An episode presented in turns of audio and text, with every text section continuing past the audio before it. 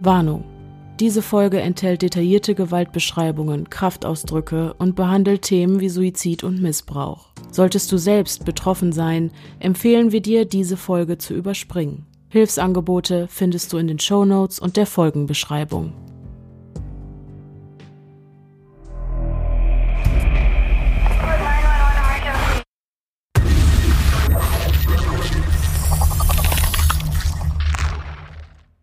Hallo und herzlich willkommen zurück zu einer neuen Folge des Podcasts Stimmen im Kopf. Mein Name ist Denise. Mein Name ist Pia. Und, und wir, wir, sind die Stimmen, die, ihr gerade im Kopf habt. Mitgebracht habt, wollte ich sagen. Ach so. Aber auch das ist möglich. Was so, Enker? Mitgebracht. Der Text sitzt einfach nicht mehr. Der sitzt nicht mehr. Nee, nee wir haben das einfach noch nicht oft genug. Das ist nee. aber auch, weil du nicht mitgeweibt hast. Ich habe geweibt. Ach so, ich habe aber nicht gewackelt. Ja, du hast ja, mich nicht stimmt. dirigiert. Ja, stimmt. Wie sonst. Okay, sollen wir es nochmal machen?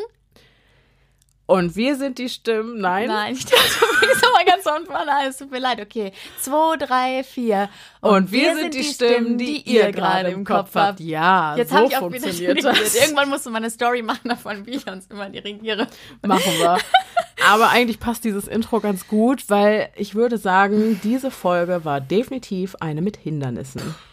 Irgendeine höhere Macht wollte in der letzten Woche einfach nicht, dass ich zum Arbeiten komme dass hier überhaupt irgendwas produziert oder veröffentlicht wird. Sie.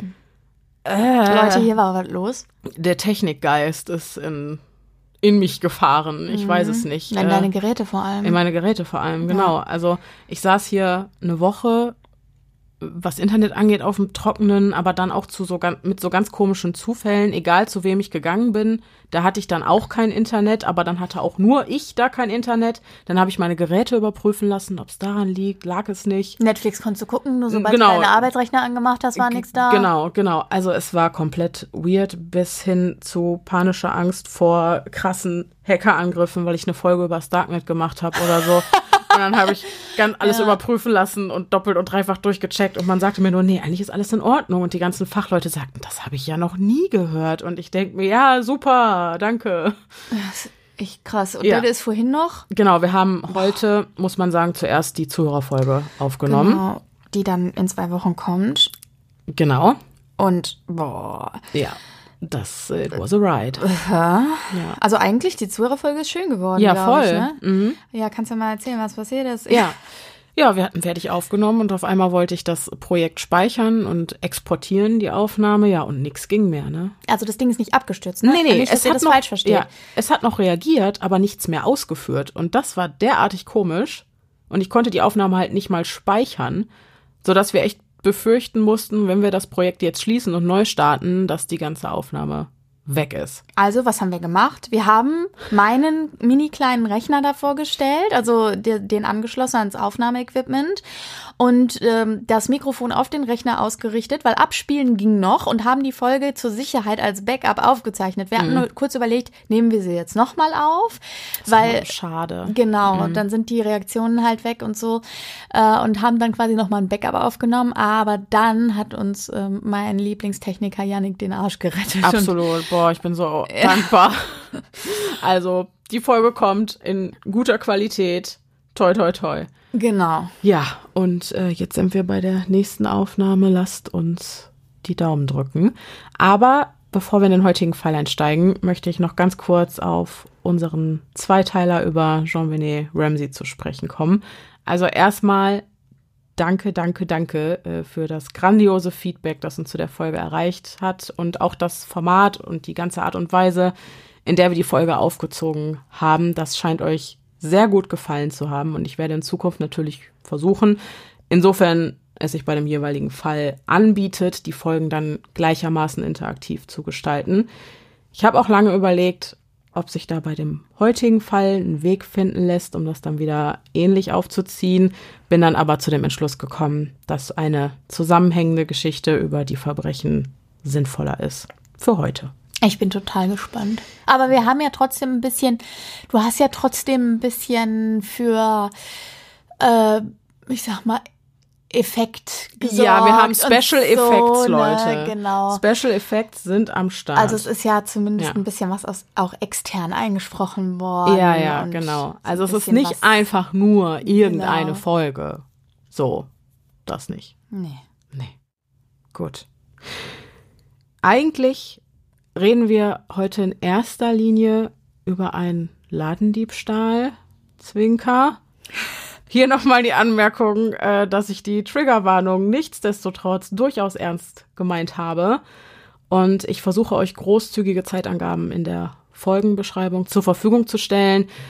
Nur macht es uns die automatische ausgespielte Werbung da manchmal ein bisschen schwierig, genau die Zeitpunkte zu treffen. Es ist nämlich so, dass die Spots ab und zu mal wechseln und dann auch eine unterschiedliche Länge haben und dann verändert sich natürlich ne, die jeweilige Zeitangabe. Aber diese Werbung, ihr wisst es, ist für das weitere Bestehen dieses Podcasts richtig und wichtig.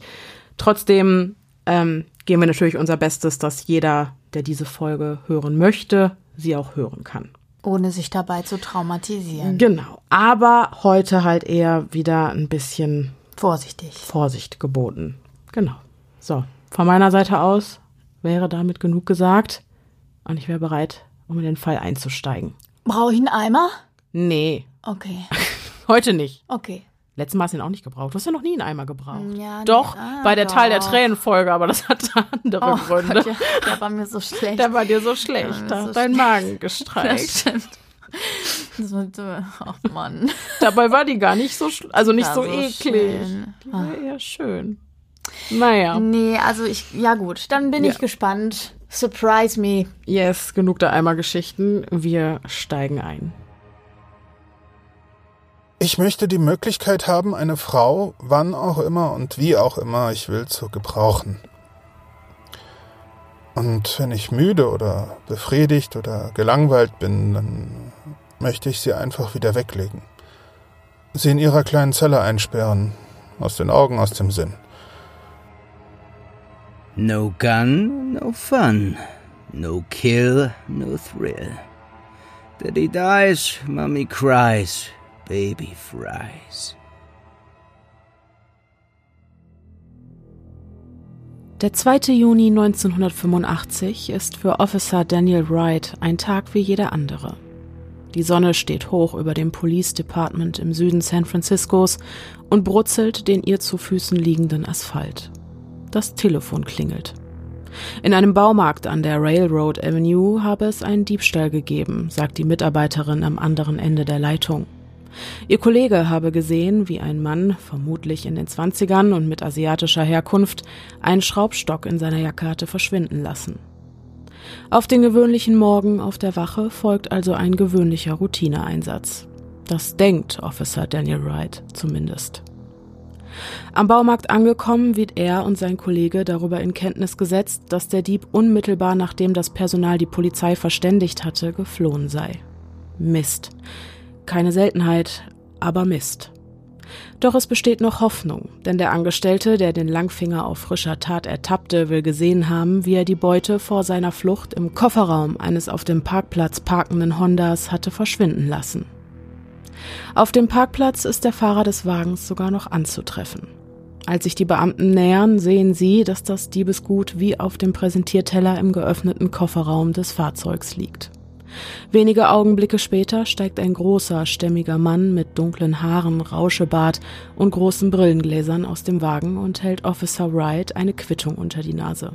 Hier, ich habe für den Schraubstock bezahlt, den mein Freund geklaut hat. Es gibt hier für die Polizei also nichts mehr zu tun. Netter Versuch, sagt Wright nicht, aber denkt er, während er an den breiten Schultern des Mannes vorbei einen Blick in den Honda wirft. Auf dem Beifahrersitz liegt eine Tasche. Eine Tasche, in der sich gut und gerne eine Waffe verbergen könnte, und schon würde aus einem gewöhnlichen Diebstahl ein bewaffneter Raub werden. Was fahren Sie da mit sich herum? will Wright wissen und nimmt die schwarze Tasche genauer unter die Lupe. Als hätte er es geahnt, zieht der Polizist einen geladenen Revolver mit 22 Kaliber und Schalldämpfer aus dem schwarzen Stoff. Auf den Riecher eines alten Cops ist eben doch Verlass. Aber Moment, da war doch was. Irgendwo hatte er dieses Auto, und zwar genau dieses Auto, schon mal gesehen. Wortlos verschwindet Officer Wright für einige Minuten in seinem Streifenwagen. Über Funk gibt er das Kennzeichen des Wagens zur weiteren Überprüfung an die Leitstelle weiter. Wenige Augenblicke später erfährt er, dass das Kennzeichen auf einen Mann namens Lonnie Bond zugelassen ist, der einen Buick fährt. Was seltsam ist, denn bei dem Fahrzeug draußen auf dem Parkplatz handelt es sich zweifelsohne um einen Honda. Dafür, dass dieser Tag ein Tag wie jeder andere ist, stinkt die Sache gewaltig. Daniel Wright steigt aus dem Streifenwagen und wendet sich wieder dem bärtigen Mann zu. Wem gehört der Wagen? will der Polizist von ihm wissen. Lonnie Bond, antwortet der Mann wie aus der Pistole geschossen. Und Ihr Name ist? Robin Stapley. Und wo ist Lonnie Bond? Oben im Norden. Eine seltsame Antwort, findet Daniel Wright. Einmal Ihren Personalausweis und den Führerschein bitte. Ohne zu zögern holt das Gegenüber des Officers die verlangten Papiere aus seiner Brieftasche. Robin Scott Stapley, geboren am 16. August 1958 und wohnhaft in San Diego. Unmöglich. Dem Geburtsjahr zufolge dürfte Robin Stapley zum aktuellen Zeitpunkt ziemlich genau 26 Jahre alt sein. Mitnichten. Der Mann, der Daniel Wright gerade gegenübersteht, könnte gut und gerne an die 40 sein. Zumal der Führerschein bereits seit mehreren Monaten abgelaufen ist. Skeptisch, was die wahre Identität des Mannes anbelangt, möchte Wright von der Leitstelle wissen, auf wen die Schusswaffe zugelassen ist, was sich mit Hilfe der Seriennummer schnell herausfinden lässt. Wenige Minuten später rauscht es Robin Stapley aus dem Funkgerät. Ein unerwarteter Treffer. So spricht die Übereinstimmung des Namens auf den Papieren mit dem des Waffenhalters doch dafür, dass es sich bei dem mysteriösen Unbekannten tatsächlich um Robin Stapley handelt, der in den letzten Jahren offensichtlich nicht gut gealtert ist.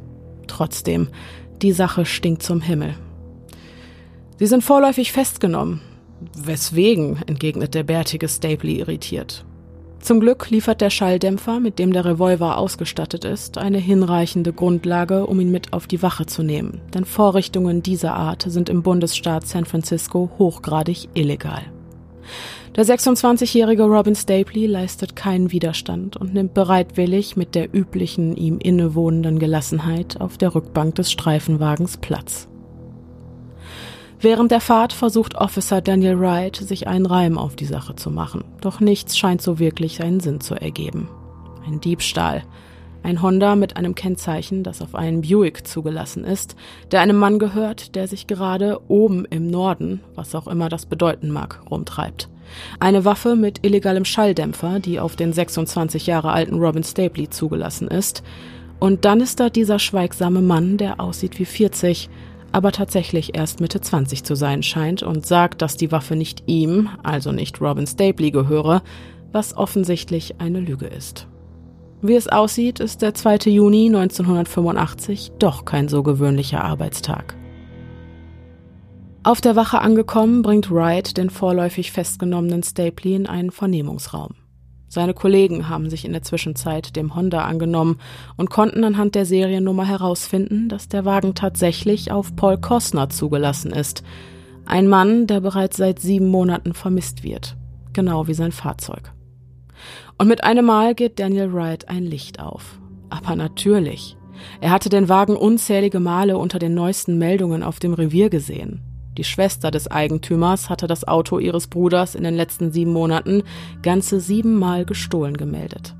Da der Polizei bei der Suche nach Paul Kosner die Hände gebunden waren, da sich ein erwachsener Mann nun mal rumtreiben kann, wo er will, hatte sie wohl auf diese Weise versucht, für seinen Namen einen festen Platz im Gedächtnis der Polizisten zu reservieren. Mit Erfolg. Und wieder. Die Sache stinkt gewaltig. Mit den neuen Informationen kehrt Wright in den Vernehmungsraum zurück, in dem Robin Stapley geduldig auf ihn gewartet hatte. Officer Wright bittet den gelassen wirkenden Stapley, während er ihm die Handschellen abnimmt, seine Taschen zu leeren. Wenige Augenblicke später liegt ein Reisebeleg, ausgestellt auf einen Charles Gunner, vor ihm auf dem Tisch. Wer ist Charles Gunner? möchte Wright wissen. Der bärtige Mann zögert, während seine grünen, stechenden Augen den Beleg auf der Tischplatte mustern. Könnte ich Stift, Papier und ein Glas Wasser bekommen? Möchten Sie ein Geständnis schreiben? witzelt Wright, während er kehrt macht, um Stapleys Bitte nachzukommen. Nein, nur eine Nachricht an meine Frau. Mein Freund, der Mann, den Sie suchen. Sein Name ist Charles Ing. Wright hält inne. zögert kurz, bevor er ein weiteres Mal den Vernehmungsraum verlässt, um seinen Kollegen den soeben gehörten Namen durchzugeben, und lässt den festgenommenen Robin Stapley so ein weiteres Mal allein. Allein. Endlich allein. Lange hatte er sich auf diesen einen Moment vorbereitet, darauf hingefiebert und alle notwendigen Vorbereitungen getroffen. Er ist schließlich Realist, und doch hoffte ein kleiner Teil in ihm stets, dass dieser Moment nie kommen würde. Aber jetzt ist er da und er weiß genau, was zu tun ist. Mit den Fingerspitzen trennt er die feine Naht auf der Innenseite seines umgeschlagenen Hemdkragens auf und entnimmt der kleinen eingenähten Tasche die kleine Kapsel. Sie ist kaum größer als der Nagel seines kleinen Fingers, doch ist ihre Wirkung beachtlich. Schon komisch, wie unfähig und machtlos dieses Land doch ist, wenn es darum geht, einen wirklich freien Mann in den Griff zu kriegen. Was willst du einem Mann schon antun, der eine Cyanidkapsel mit sich trägt? Was willst du einem Mann schon antun, der den Tod nicht fürchtet? Mit ruhiger Hand führt er die Kapsel zu seinem Mund und lässt sie zwischen seinen schmalen Lippen, gefolgt von einem Schluck Wasser, verschwinden. Während sich das potente Gift in seinem Körper ausbreitet, greift er zum Stift und kritzelt die folgenden Worte auf das Blatt Papier. Liebe Cricket, ich liebe dich. Ich vergebe dir. Freiheit ist besser als Ketten. In Liebe, Leonard. Leonard Lake lehnt sich auf dem Stuhl zurück. Während sich seine Lungen die letzten wenigen Male mit Sauerstoff füllen, wird dieser Vernehmungsraum zum Schauplatz seiner ganzen Welt. Obwohl sich seine Augäpfel längst in ihren Höhlen zurückgezogen und nach hinten gedreht haben, weicht die Schwärze langsam immer schärfer und bunter werdenden Bildern. Fühlt sich so also Sterben an? Ist das also das Gefühl, vor dem sich jedermann fürchtet? Leonard Lake nimmt einen weiteren tiefen Atemzug und lässt sein Leben in flackernden bunten Bildern ein letztes Mal vor seinem inneren Auge vorbeiziehen. Leonard Lake, geboren am 29. Oktober 1945 in San Francisco, Kalifornien. Er war ein aufgewecktes, lebensfrohes Kind, wenn auch mit merkwürdigen Vorlieben. Um dem immerwährenden Krieg, der zwischen seinen Eltern wütete, zu entfliehen, ließ er sich so allerhand einfallen. Während seine Mutter mit der Versorgung der drei Kinder beschäftigt war, ertränkte sein Vater den Frust im Alkohol und Lennart, der züchtete draußen im Schuppen gemeinsam mit dem Nachbarsjungen Mäuse, bis die Reproduktionszahlen der vermehrungsfreudigen Tierchen überhand nahmen und Lennart kurzerhand beschloss, die kleinen Fellbündel in einer ätzenden Chemikalie aufzulösen. Ein müdes Lächeln zeichnet sich auf den schmalen Lippen des langsam dahinsiechenden Lennarts ab, als er sich an die guten alten Zeiten im Chemielabor aus seinen Kindheitstagen zurückerinnert. Doch wird dieses Lächeln so plötzlich, wie es aufloderte, von den tragischen Szenen der nächsten Erinnerung im Keim erstickt. Es kam der Tag, an dem sein Vater es zu Hause wohl einfach nicht mehr aushielt. Lennart war gerade eingeschult worden, demnach dürfte sich der Tag, an dem sein Vater von heute auf morgen nach Seattle verschwand, auf das Jahr 1951 zurückdatieren lassen. Sich den Herausforderungen einer alleinerziehenden Mutter von drei Kindern nicht gewachsen fühlend, traf Gloria Lake eines Tages den folgeschweren Entschluss, ihrem Ehemann in eine neue Welt zu folgen. Um Leonard als ihren ältesten Sohn nicht gezwungenermaßen aus seinem gewohnten Umfeld zu reißen, überließ sie ihm die Entscheidung, ob er sie und seine Geschwister nach Seattle begleiten oder bei seinen Großeltern in San Francisco bleiben möchte. Leonard entschied zu bleiben, doch hatte er diesen Entschluss, das weiß er jetzt mit dem Verstand eines 40-Jährigen, nicht ausreichend durchdacht. Denn nun wabern die Bilder einer dramatischen Trennung durch das unendliche Schwarz in seinem Kopf. Er, der kleine Lennart, der bitterlichst weinend am Bahngleis steht und seine Mutter anfleht, bittet und bettelt, doch mit ihr und seinen Geschwistern zu seinem Vater nach Seattle fahren zu dürfen. Doch es war zu spät. Die Sitzplätze im Zug bereits gebucht und reserviert. Nichts zu machen. Das letzte Bild, an das sich Lennart erinnert, ist, wie seine Mutter mit seiner Schwester Sylvia an der Hand und seinem Babybruder Donald auf dem Arm erst in der Menschenmenge und dann im Waggon verschwindet. Apropos Donald, dieser Idiot. Lennart hatte nie eine enge Bindung zu ihm. Doch selten hasste er ihn mehr als an diesem besonderen Tag. Seit seiner Geburt hieß es zu Hause nur noch Donald hier, Donald da. Kein Wunder, dass das der Tropfen war, der bei Lennarts Vater das Fass zum Überlaufen brachte. Kurz nach Donalds Geburt war sein Vater plötzlich verschwunden. Doch sollte Donald später die Quittung für sein einnehmendes Wesen bekommen. Als Kind, so im Alter von sechs oder sieben Jahren, wurde er nämlich von einem Zug erfasst, der ihm eine Handvoll bleibende Hirnschäden verpasste, weshalb Donald auch im Erwachsenenalter nicht erwerbstätig war und auf Kosten des Staates lebte. Lennarts Miene verfinstert sich. Sozialschmarotzer. Wenn es zu seinen Lebzeiten nach ihm gegangen wäre, hätte man diese Bagage allesamt vergiften sollen. Im Fall von Donald hatte er die Sache selbst in die Hand genommen. Doch um den ganzen Rest, um den kann er sich nicht auch noch kümmern. Jetzt nicht mehr. Die nächsten Bilder verdrängen Donalds Gesicht vor Lennarts innerem Auge und anstelle seines selbstgefälligen Grinsens sieht er nun die Kindheitstage, die er bis zu seiner Jugend bei seinen Großeltern verbrachte, wie durch einen Zeitraffer von einem Bildprojektor auf eine Leinwand geworfen. Zwar kehrten Mutter und Geschwister nach nur einem Jahr nach San Francisco zurück, doch hatte dieser Bruch Lennarts Verhältnis zu ihnen nachhaltig geschädigt. Er lebte weiterhin bei seinen Großeltern und während seine jüngeren Geschwister sich normal entwickelten, keimte bei Lennart der Samen für die Grundlage seiner späteren abweichenden Sexualpräferenzen schon früh. Das Fotografieren leicht bekleideter Frauenkörper, ganz egal ob einvernehmlich oder nicht, gehörte schon seitdem er denken kann zu seinen Hobbys. Sein erstes Model war seine jüngere Schwester Sylvia, ohne ihr Wissen versteht sich.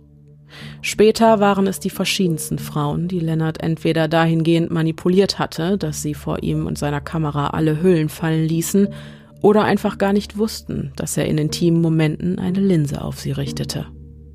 Die Ausbeute waren unzählige Fotos, die er in einer ganzen Reihe an Fotoalben konserviert und sich bis zum heutigen Tage immer wieder gern angesehen hatte. Auch für Pornografie konnte sich Lennart schon früh begeistern. Gerne durfte es hier auch etwas härter zugehen. Im Alter von 17 Jahren dann der Durchbruch, seine Inspiration, seine Muse. Der Roman Der Sammler, geschrieben von John Fowles, der ihm durch einen Zufall in die Hände fiel. Ein junger Mann, von der Welt abgeschieden und Hals über Kopf in die schöne Miranda verliebt. Doch wird seine Liebe zur Obsession, weshalb der Protagonist die junge Frau in seinem Keller einsperrt, in der Hoffnung, seine Liebe würde eines Tages erwidert werden. Während Lennarts Augen in Windeseile über die Buchstaben tanzten, manifestierten sich in seinem Kopf erstmals Fantasien gefesselter und wehrloser Frauen, deren einziger Lebensinhalt darin besteht, ihn glücklich zu machen. Ein Narrativ, das seine sexuellen Vorlieben für immer prägen wird. Die Idee von Operation Miranda war geboren. Mit 17 Jahren war Leonard also ein verbitterter Einzelgänger mit einer gestörten Sexualität. Und das ist bzw. war okay für ihn. Andere Menschen und deren Befindlichkeiten hatten ihn ohnehin nie wirklich interessiert. Nur wenn es darum ging, Frauen vor die Linse seiner Kamera oder ins Bett zu kriegen, nahm er die Mühe, dieses Interesse vorzutäuschen, in Kauf. Das Einzige, für das sich Lennart im jungen Erwachsenenalter aufrichtig begeistern konnte, waren, neben der Idee einer Sexsklavin versteht sich, Waffen, Sprengsätze und Chemikalien. Und genau aus diesem Grund verpflichtet er sich nach der Highschool im Januar 1964, kurz nach seinem 19. Geburtstag, beim Militär. Sein inneres Auge wird nun vom grellen Licht heftiger Detonationen und explodierenden Feuerbällen, die am Horizont zu dichten Rauchwolken werden, geblendet. Menschen schreien, abgetrennte Gliedmaßen fliegen durch die Luft und es fallen Schüsse. Wie viele andere Soldaten auch, wurde Lennart in den zu dieser Zeit wütenden Vietnamkrieg entsandt. Und doch sind all das Bilder, die er nie mit eigenen Augen gesehen hat. Auch wenn er sich das zutiefst gewünscht hätte. Tatsächlich hatte die grüne Hölle, so wie Lennart den Krieg nannte, für ihn als Radarspezialisten nicht viel mehr zu bieten als technisches Blabla. Was für eine Enttäuschung. Doch es kam noch schlimmer. Auf einem seiner ersten Einsätze wies man ihn aufgrund beginnender psychotischer Reaktionen in ein Krankenhaus ein, wo man ihm eine schizoide Persönlichkeitsstörung diagnostizierte. Nach sieben Jahren wurde Lennart aufgrund dieser Diagnose also endgültig aus dem Dienst entlassen Undankbares Pack, flucht der noch immer allein im Vernehmungsraum sitzende Leonard Lake wortlos vor sich hin. Wie lange er hier wohl schon sitzt. Ob er noch atmet? Auf diese Fragen findet Leonard keine Antworten, denn er kann weder seine Augen öffnen noch den eigenen Körper spüren. Also richtet er seinen Fokus wieder nach innen, wo sich gerade langsam das Bild der San Jose University im sonnigen Kalifornien vor seinem inneren Auge zusammensetzt. Zwar nahm Leonard nach seiner Entlassung beim Militär ein Studium auf, doch endete seine akademische Karriere nach nur einem Semester. Anstatt weiter Bücher zu wälzen, trat er einer Hippie-Kommune bei und verdiente von nun an seinen Lebensunterhalt mit dem Verkauf von Marihuana. Ein lukratives Geschäft. Minimaler Input bei maximalem Output. Dass die Berufswahl Drogendealer nicht ganz legal ist, darüber konnte Leonard stets hinwegsehen und dass er anderen Menschen dadurch, dass er ihren Konsum unterstützte, schaden konnte, war ihm ohnehin egal. Denn nichts wäre schlimmer gewesen, als dem Staat auf der Tasche zu liegen. Nachdem die Vision einer erfolgreichen Offizierslaufbahn ebenso wie die Karriere als Akademiker gescheitert war, fokussierte sich Leonard auf den letzten verbliebenen Aspekt, der ein Leben nach gesellschaftlichem Standard lebenswert machte. Das Finden einer Frau zur Gründung einer Familie. Die Gesichter unzähliger Frauen blitzen vor Lennarts innerem Auge auf. Mit wie vielen hatte er es versucht? 40? 50? Er weiß es nicht mehr. Zwar hatte er nie Probleme, Frauen kennenzulernen, doch früher oder später wurde er dem Vorgaukeln von Interesse an ihrer Person, dem ständigen Gerechtwerden ihrer Anforderungen sowie der Befriedigung der zahlreichen Bedürfnisse einer Frau einfach überdrüssig. Und das jedes Mal aufs Neue. Oder aber sie suchten aufgrund seiner zugegebenermaßen etwas abweichenden sexuellen Vorlieben das Weite. Sie alle passten einfach nicht in das Raster, hielten sich nicht an die Verhaltensregeln, die er, inspiriert von seinem Lieblingsbuch der Sammler, aufgestellt hatte und nach denen seine Miranda leben sollte. Dabei waren es doch so einfache und selbsterklärende Regeln. Eine Frau darf sich ihm gegenüber niemals respektlos verhalten, ganz egal ob verbal oder durch unangebrachtes Schweigen. Eine Frau darf sich ihm gegenüber niemals verweigern, sprich ihre Arme oder Beine vor ihrem Körper verschränken. Und eine Frau muss ihre Lippen, die einzige Ausnahme macht er hier beim Essen, stets geschlossen halten. So einfach wäre es gewesen. Alles, was er wollte, war die sowohl physische als auch psychische vollständige Unterwerfung. Doch schienen die meisten Frauen an einer Beziehungsdynamik dieser Art, spätestens seit der Emanzipation, nicht interessiert zu sein. Und so gingen sie dahin. Und das Einzige, das Leonard blieb, waren die zahlreichen Aktfotografien verschiedenster Frauen für seine Bildkartei.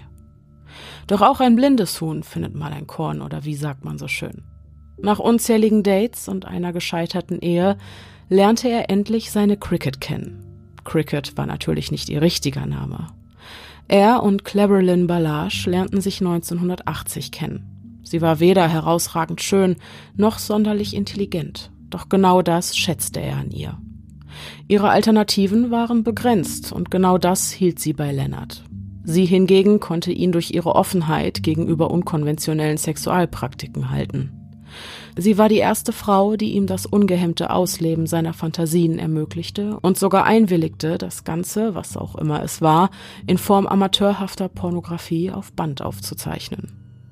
Ein unsichtbares Band, das sie bis zu seinem Tod, also bis heute und vielleicht sogar noch darüber hinaus verbindet. Als der vom Cyanid in sich gefangene Leonard Crickets Antlitz mit dem braun gewelltem Haar, den großen Kulleraugen, die sich hinter noch größeren Brillengläsern versteckten und einem breiten Lächeln, das den Blick auf eine Reihe großer, leicht schiefer Zähne preisgibt, vor seinem inneren Auge sieht, huscht ein müdes Lächeln über seine Lippen. Nur ein Jahr nach ihrem ersten Treffen läuteten die Hochzeitsglocken und kurz darauf ließen sich die beiden auf einer kleinen Ranch nieder, die sich zum damaligen Zeitpunkt noch im Besitz von Crickets Vater befand. Doch obwohl ihm die mit einem Krieg einhergehenden traumatischen Erfahrungen vorenthalten wurden, herrschte bei Leonard seit seiner Offizierslaufbahn Endzeitstimmung. Zwar kämpfte er nicht an vorderster Front, doch hatte die grüne Hölle des Vietnams auch ihn verändert. Zeitlebens war er davon überzeugt, dass der Welt ein Nuklearkrieg bevorstünde, der allem Leben den Garaus machen würde. Doch er schwor sich, vorbereitet zu sein. Er würde die Existenz der Menschheit nicht einfach so dem Schicksal überlassen. Also verbrachte er zu Lebzeiten viel Zeit mit dem Studieren von Survival-Magazinen und dem Ansammeln allerlei Ausrüstung, um sich für den Tag des jüngsten Gerichts zu wappnen. Und auch Operation Miranda sollte eines Tages seinen Beitrag zur Arterhaltung leisten. Leonard hortete ohne Ende Vorräte und Waffen. Über den Anzeigenanteil eines Survival-Magazins suchte er den Kontakt zu Gleichgesinnten und speziell zu einem Mann pflegte er, auch wenn er ihn nie persönlich traf, eine enge Brieffreundschaft. Eines Tages trat dieser Freund mit einer Bitte an ihn heran, wohl wissend, dass er bei Lennart mit einem Anliegen dieser Art an der richtigen Adresse war. Ein Freund von ihm, ebenfalls beim Militär tätig und derzeit auf der Marinebasis Cano Bay auf Hawaii stationiert, wurde unehrenhaft aus dem Dienst entlassen, weil er Waffen im Wert von 11.000 Dollar gestohlen hatte. Nun sei er vor den Behörden auf der Flucht und wisse nicht wohin. Bei der Erinnerung an den ersten Eindruck, der ihm über den Mittelsmann von seinem späteren Freund und Komplizen Charles Ing an jenem Tag vermittelt wurde, muss Leonard im Hier und Jetzt in seinem Vernehmungsraum abermals schmunzeln. Typisch Charles, der alte Langfinger. Der Leonard aus der Vergangenheit stimmte jedenfalls zu und nahm den ihm bis dato noch unbekannten Flüchtling Anfang der 80er bei sich und Cricket auf. Als Charles ihm erzählte, er habe die Waffen geklaut, um sie mit Gewinn weiter zu verkaufen, war er ihm gleich sympathisch. Generell schienen die beiden Männer, auch wenn sie vom Wesen her grundsätzlich verschieden waren, viele Gemeinsamkeiten zu haben. Angefangen mit ihrer Vorliebe für Waffen und Sprengsätze bis hin zu der Angewohnheit, die Sache mit der Gesetzestreue nicht allzu ernst zu nehmen. Charles war zehn Jahre jünger als Leonard, wenig durchsetzungsstark und wirkte bei seiner Ankunft irgendwie verloren. Für Leonard war er nach Belieben formbar, leicht zu beeinflussen und zu kontrollieren, weshalb er Charles als Mitbewohner wohl auch nie als störend empfand, im Gegensatz zu vielen anderen Menschen. Charles hingegen fand in dem zehn Jahre älteren Leonard eine Vaterfigur, die er nie hatte, und auch mit Cricket kam er gut zurecht. An den seltsamen sexuellen Vorlieben des Paares, die trotz Charles Anwesenheit offen und regelmäßig ausgelebt wurden, störte er sich nicht. Im Gegenteil. Das verworrene Konstrukt aus Schmerz und Liebe kam ihm nur allzu gut bekannt vor. Charles Ing hatte einen schweren Start ins Leben, genau wie sein Vater Mr. Ing, der in Hongkong in Armut aufwuchs. Er musste schon früh lernen, dass einzig und allein Disziplin, Fleiß, eine gute Bildung und harte Arbeit das eigene Überleben sichern können. Diese Erfahrungswerte gab er an seinen Sohn Charles weiter, und zwar auf die harte Tour. Während Mr. Ing seinen Sohn misshandelte und schlug, rechtfertigte er seine Taten mit den Worten Ich liebe dich, ich muss das tun, um dich stark zu machen, weil ich nur das Beste für dich will. Sein Vater hatte sich von ganz unten bis an die Spitze hochgearbeitet, und so wurde aus einem armen Schlucker ein erfolgreicher Geschäftsmann. Da war es für Charles vorprogrammiert, dass er den hohen Ansprüchen seines Vaters niemals gerecht werden konnte. Als Reaktion auf die Gewalt seines Vaters zog sich Ing während seiner Kindheit in eine Fantasiewelt zurück, doch wurde diese ebenfalls von Gewalt in Form von Pyromanie, Waffen und der Kampfkunst Martial Arts regiert. Mit der Jugend wurde aus Fantasie Realität. Im Alter von zarten 15 Jahren wurde Charles erstmals wegen Diebstahls festgenommen. Zwar hätten ihm als Sohn eines reichen Mannes alle Türen im Leben offen gestanden, doch hatte er sich für einen anderen Weg entschieden. Seinem Vater konnte er es ohnehin nicht recht machen. Anstatt Trübsal zu blasen, arrangierte er sich mit der Rolle als einzige Enttäuschung und brach aus dem goldenen Käfig, in den ihn sein Vater gesperrt hatte, aus.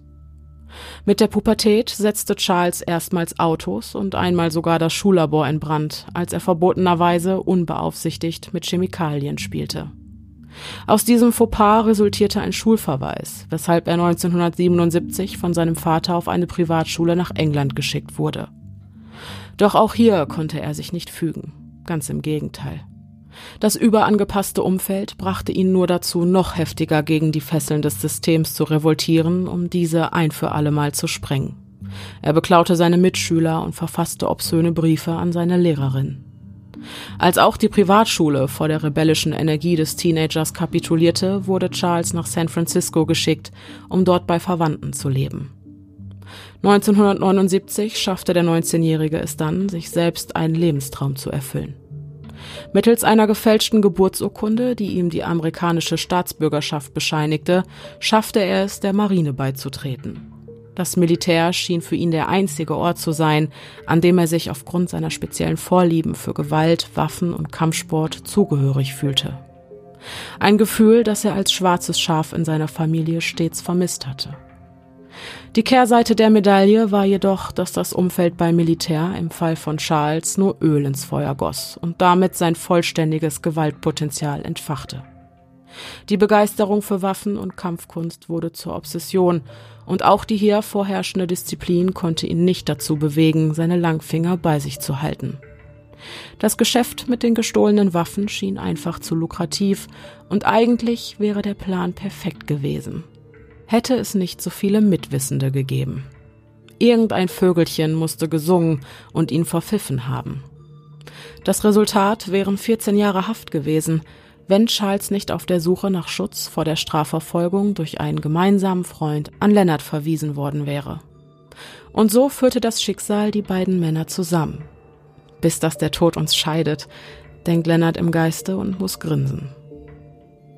Für eine ganze Zeit lebten Cricket, Charles und er ein fast normales Familienleben auf der Ranch. So normal, dass ihnen irgendwann völlig entfallen war, dass Charles Ing polizeilich gesucht wurde. Daran wurden sie dann aber wieder erinnert, als eines Tages das FBI gegen die Tür hämmerte. Sowohl Ing als auch Lennart wurden wegen illegalen Waffenbesitzes festgenommen. Während Ing umgehend inhaftiert wurde, da man ihm den Prozess vor seiner Flucht bereits gemacht hatte, wollte Lennart seiner Strafe lieber aus dem Weg gehen. Niemals würde er sich einsperren lassen. Weder damals noch heute. Von da an war er also derjenige, der auf der Flucht war. Lennart erinnert sich an harte Zeiten für das sonst so enge Dreiergespann. Charles saß in Haft und vertrieb sich die Zeit, indem er Comics zeichnete und Briefe schrieb, die Cricket und Leonard in regelmäßigen Abständen erreichten. Leonard selbst war auf der Flucht und durfte sich nie lange an einem Ort aufhalten. Cricket wurde die Sache allmählich zu heiß. Ein Leben ohne feste Wurzeln kam für sie einfach nicht in Frage, weshalb Leonard und sie von da an getrennte Wege gingen. Doch nahmen die beiden die Trennung mit Fassung. Zwischen ihnen gab es schließlich nie böses Blut, weshalb gelegentlichen Treffen mit gelegentlichem Sex nichts im Wege stand. Die Erinnerungen an die folgenden Monate sind verblasst. Nur vereinzelte Momente und Augenblicke blitzen in kurzen Bildsequenzen vor Lennarts innerem Auge auf des haltlosen Lebens, ohne die Chance, sich etwas aufzubauen, überdrüssig, beauftragte er Cricket im Jahr 1983 mit dem Kauf einer abgelegenen Farm in Wilseyville, einem kleinen Dorf im Calaveras County von Kalifornien. Der Ort erschien Leonard einfach perfekt und da seine Person weder mit dem Kauf des Grundstücks, da dieser einzig und allein über Cricket abgewickelt wurde, noch mit dem Wohnort, denn er meldete die Farm niemals als seinen festen Wohnsitz, in Verbindung gebracht werden konnte, sollte ihm dieser abgelegene Ort irgendwo im Nirgendwo für die nächsten Jahre ausreichenden Schutz vor der Strafverfolgung gewährleisten. Eine ideale Basis für sein nächstes Projekt, denn die Isolation sollte es ihm erlauben, endlich ungestört und vor allem unbeobachtet mit den Bauarbeiten für seine Operation Miranda zu beginnen. Nach mehreren Monaten auf der Flucht fand Leonard in Wilseyville eine neue Heimat. Auch Cricket traf er zu dieser Zeit wieder häufiger. Sie kam oft zu Besuch, manchmal auch für mehrere Tage, doch blieb die Trennung des Paares, den festen Wohnsitz betreffend, bestehen. Im Juni 1984 wurde Charles wieder aus der Haft entlassen und natürlich kehrte er auf direktem Wege zu seiner neuen alten Seelenfamilie zurück. Leonard, Cricket und Charles waren endlich wieder vereint und damit stand für Leonard der Umsetzung seines lang gehegten, wie auch gleichermaßen finsteren Plans nichts mehr im Wege. Gelangweilt davon, wie sein bisheriges Leben verlaufen war, war es jetzt an der Zeit, neue Wege zu gehen. Operation Miranda konnte beginnen. In den nächsten Wochen arbeitete Lennart hart an der Umsetzung seines Vorhabens, indem er die Farm nach und nach in ein regelrechtes Survival Camp verwandelte, das er in Erwartung einer großen Belagerung infolge eines Weltkrieges mit Waffen und Vorräten ausstattete. Doch das Herzstück seiner neuen Unterkunft war der eigens errichtete Bunker. Ein vor Hitze und Schall isolierter Raum, der als Anbau eines gewöhnlichen Geräteschuppens in eine Bergwand hineinragte. Nur bei der bloßen Erinnerung an die schweißtreibende Arbeit, die dieses Projekt mit sich gebracht hatte, treten Lennart noch heute die Schweißperlen auf die Stirn. Oder sind es die Nebenwirkungen des Cyanids, die sein körpereigenes Thermostat verrückt spielen lassen? Er weiß es nicht.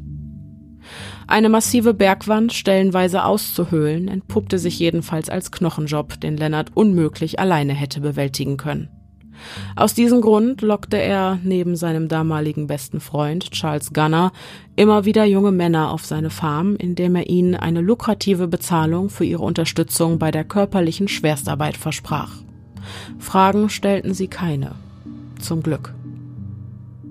Doch neben der harten Arbeit war das Projekt zu allem Übel auch noch mit hohen Kosten verbunden. Aber auch daran sollte es nicht scheitern, denn für die Umsetzung seines Lebenstraums war Lennart jedes Mittel recht. Also lockte er auch seinen kleinen Bruder Donald mit der Aussicht auf einen House-Sitting-Job auf die Farm und ließ ihn bei sich wohnen. Eigentlich war Donald für nichts zu gebrauchen, doch konnte sich Lennart ausgerechnet diese Eigenschaft, nämlich dass er in seinen Augen ein Taugenichts war, zunutze machen. Donald erhielt aufgrund seiner Arbeitsunfähigkeit, verursacht durch das Zugunglück, monatliche Zahlungen vom Staat. Ab dem Tag seiner Ankunft auf der Farm ging von diesen Zahlungen jeder noch so mickrige Dollar an Lennart. Der Gedanke an diesen clever ausgetüftelten Plan löst in der Brust des dahinsiechenden Mannes noch heute ein Gefühl von Stolz aus. Doch wird dieses Gefühl schnell von der in seiner Magengegend aufkochenden Wut abgelöst. Denn eines Tages wurde Donald, so wie Lennart es befürchtet hatte, zum Problem wollte sich nicht länger gefallen lassen, dass er für nichts weiter als Nahrung und ein Dach über dem Kopf für seinen Bruder arbeitete. Lennart hätte wissen müssen, dass dieser Tag kommen würde. Doch pragmatisch, wie er nun einmal war, fand er auch für dieses Problem eine effektive, wenn auch drastische Lösung. Der laute Knall, den sein Revolver in jener lauen Julinacht im Jahre 1983 verursachte, hallt mit einem Mal in seinen Ohren wieder. Auch, dass dieser Tag kommen würde, hätte er wissen müssen. Er wusste es.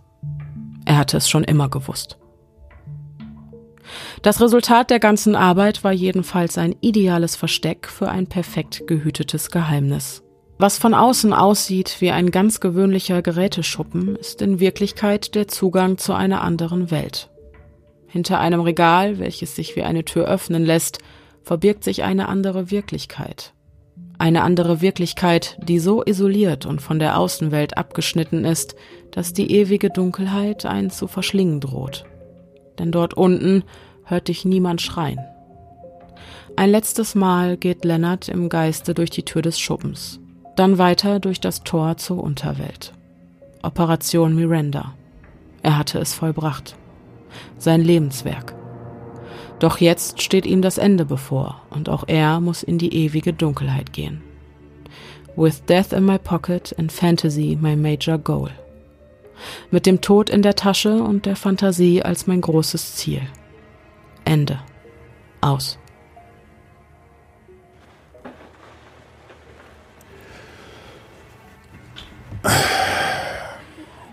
Guten Abend. Es ist Sonntag, Oktober, der 22. oder 23. Irgendwie sowas. Sehr nah an meinem 38. Geburtstag.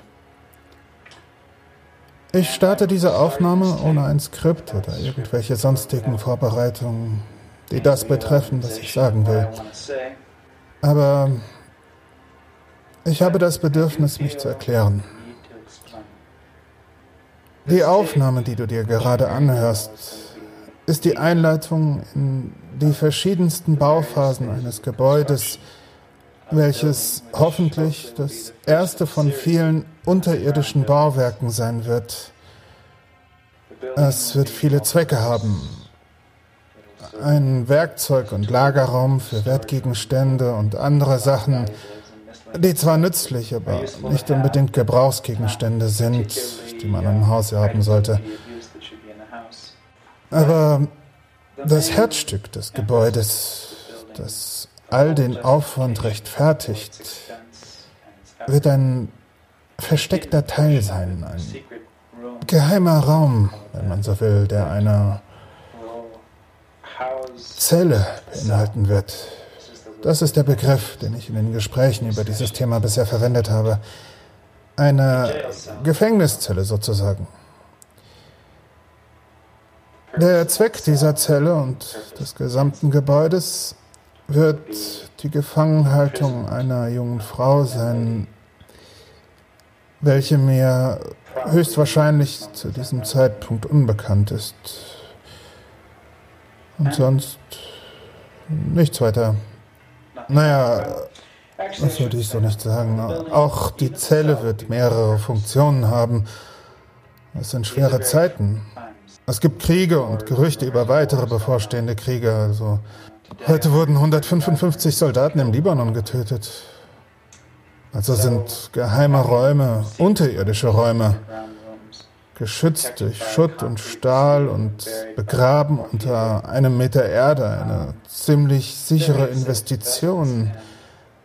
Dieser Raum, das Gebäude und letztlich diese ganze Reihe an Gebäuden werden nicht nur wegen der Zelle, ähm, sondern wegen der Idee eines, eines geheimen, sicheren Ortes zum Leben erbaut.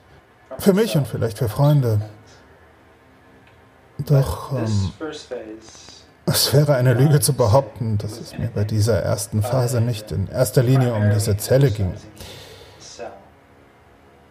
Die Wohlhabenden mögen sich weniger für diese Aufzeichnung interessieren oder für das, was ich zu sagen habe. Um ehrlich zu sein, ich bin mir nicht sicher, wem ich dieses Video zeigen will oder ob ich es jemals jemandem zeigen werde. Aber für jeden, den es interessiert, der meine Rechtfertigung und meine Erkenntnisse darüber, warum ich eine Frau einsperren und mehr noch versklaven will, der muss mich nur einmal genau anschauen. Ich bin Realist. Ich bin 38 Jahre alt, etwas korpulent, nicht viel Haar und das, was ich habe, verliere ich. Also nicht gerade attraktiv für eine Frau. All die üblichen Frauenmagneten wie Geld, einen guten Status oder Macht habe ich nicht. Und doch bin ich sexuell noch ziemlich aktiv und fühle mich zu einem bestimmten Typ Frau hingezogen, der schon fast per Definition absolut nicht an mir interessiert ist. Ich dreckiger alter Perverser. Ich mag junge Frauen. Manchmal sogar Zwölfjährige. Wobei so zwischen 18 und 22 Jahren, das ist die perfekte Altersspanne für mich. Ich mag sehr schlanke, schöne Frauen, klein, natürlich mit kleinen Brüsten und langen Haaren. Doch hat so eine Frau aufgrund ihrer Jugend einfach äh, bessere Optionen. Es gibt keinen Grund, warum eine solche Frau an mir interessiert sein sollte. Aber da ist noch mehr. Es ist schwierig, meine Persönlichkeit in weniger als 25 Worten oder weniger zu beschreiben, aber ich bin ein Einzelgänger. Ich genieße den Frieden, die Ruhe, die Einsamkeit. Ich mag es für mich zu sein, auch wenn meine Beziehungen mit Frauen in der Vergangenheit sexuell erfolgreich waren. So waren sie sozial beinahe immer ein Reinfall. Ich bin zweimal geschieden und hatte unzählige Frauen, 50 oder 55, ich weiß es nicht mehr genau. Und ich habe Angst, dass die Kernaussage der ganzen Sache die Aussage ist, dass ich ein sexistischer Vollpilz bin. Ich genieße die Dominanz, die damit einhergeht, auf den Körper einer jungen Frau zu steigen und ihren Körper zu benutzen. Aber ich interessiere mich nicht unbedingt für das S, für das, für das Ego, für all die Dinge, an denen ein Mann interessiert sein sollte. Mittlerweile kann ich diese Emotionen vortäuschen und das sehr gut. In der Vergangenheit war ich ziemlich gut darin, interessante und attraktive Frauen anzuziehen. Einfach, weil ich ein Interesse an ihren Bedürfnissen und Ansprüchen vortäuschen konnte. Für einen Moment hatte ich also, was ich wollte, und sie dachten, sie hätten, was sie wollten. Aber langfristig möchte ich mich nicht damit rumschlagen. Was ich will, ist ein Sexualpartner von der Stange.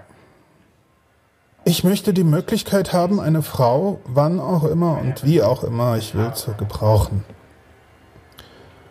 Und wenn ich müde oder befriedigt oder gelangweilt bin, dann möchte ich sie einfach wieder weglegen. Sie in ihrer kleinen Zelle einsperren, aus den Augen, aus dem Sinn. Und so die sonst immer dagewesenen obligatorischen Verpflichtungen, eine Frau unterhalten, bespaßen oder ihre emotionalen Launen befriedigen zu müssen, zu vermeiden. Ein solches Vorhaben ist nicht nur offensichtlich sexistisch, sondern auch im höchsten Maße illegal. Daran gibt es keinen Zweifel. Es verletzt alle Menschenrechte und bla bla bla bla bla. Ich ich werde der Nachwelt meine Vorstellung von der Moral anderer Menschen ersparen. Ich erkläre meine Moral, was ich fühle, was ich will und ab diesem Moment werde ich versuchen, es zu bekommen. Die Vorteile einer solchen Situation liegen natürlich auf der Hand und auch, vom sexuellen mal abgesehen, wäre eine Frau total versklavt nützlich für die alltäglichen Aufgaben, die ich erledigen muss, auf die ich aber keine Lust habe. Putzen, Geschirr spülen etc. Eine Sklavin, daran führt kein Weg vorbei. In erster Linie eine Sexsklavin, aber gleichermaßen auch eine physische Sklavin.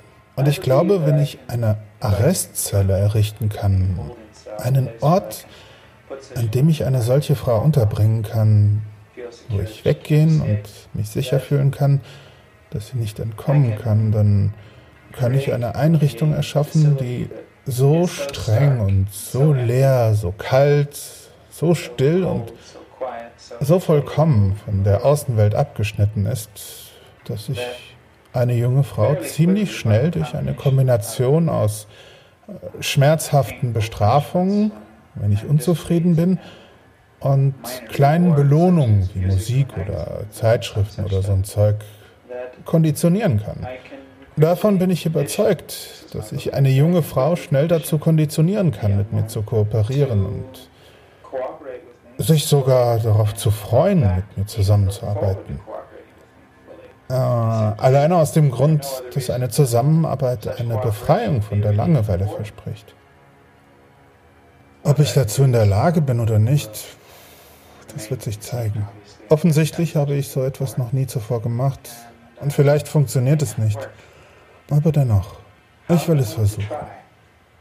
Leben, wie ich es lebe, ist langweilig. Die Herausforderung dieses Projekts, die Aufregung, der Nervenkitzel, wird eine spannende Erfahrung sein, auch wenn es schief geht. Solange ich nicht erwischt werde, sind die Aussichten sehr verlockend. Das ist eine Sache, über die ich täglich fantasiert habe. Wir werden sehen. Ich denke, zu dem Thema gibt es nicht mehr viel zu sagen. Das wird hoffentlich ein Geheimnis bleiben.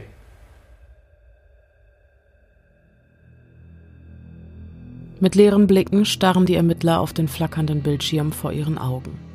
Noch vor wenigen Sekunden hatte ein korpulenter Mann mit Rauschebart in einem Schaukelstuhl zurückgelehnt hinter der Scheibe des alten Fernsehers gesessen, während er diese grausamen Worte sprach. Doch jetzt ist da nur noch statisches Rauschen, das die erdrückende Stille erfüllt. Alles hatte mit einem harmlosen Diebstahl angefangen. Doch jetzt sieht sich Officer Daniel Wright und Kollegium augenscheinlich mit der Aufklärung eines grausamen Verbrechens konfrontiert.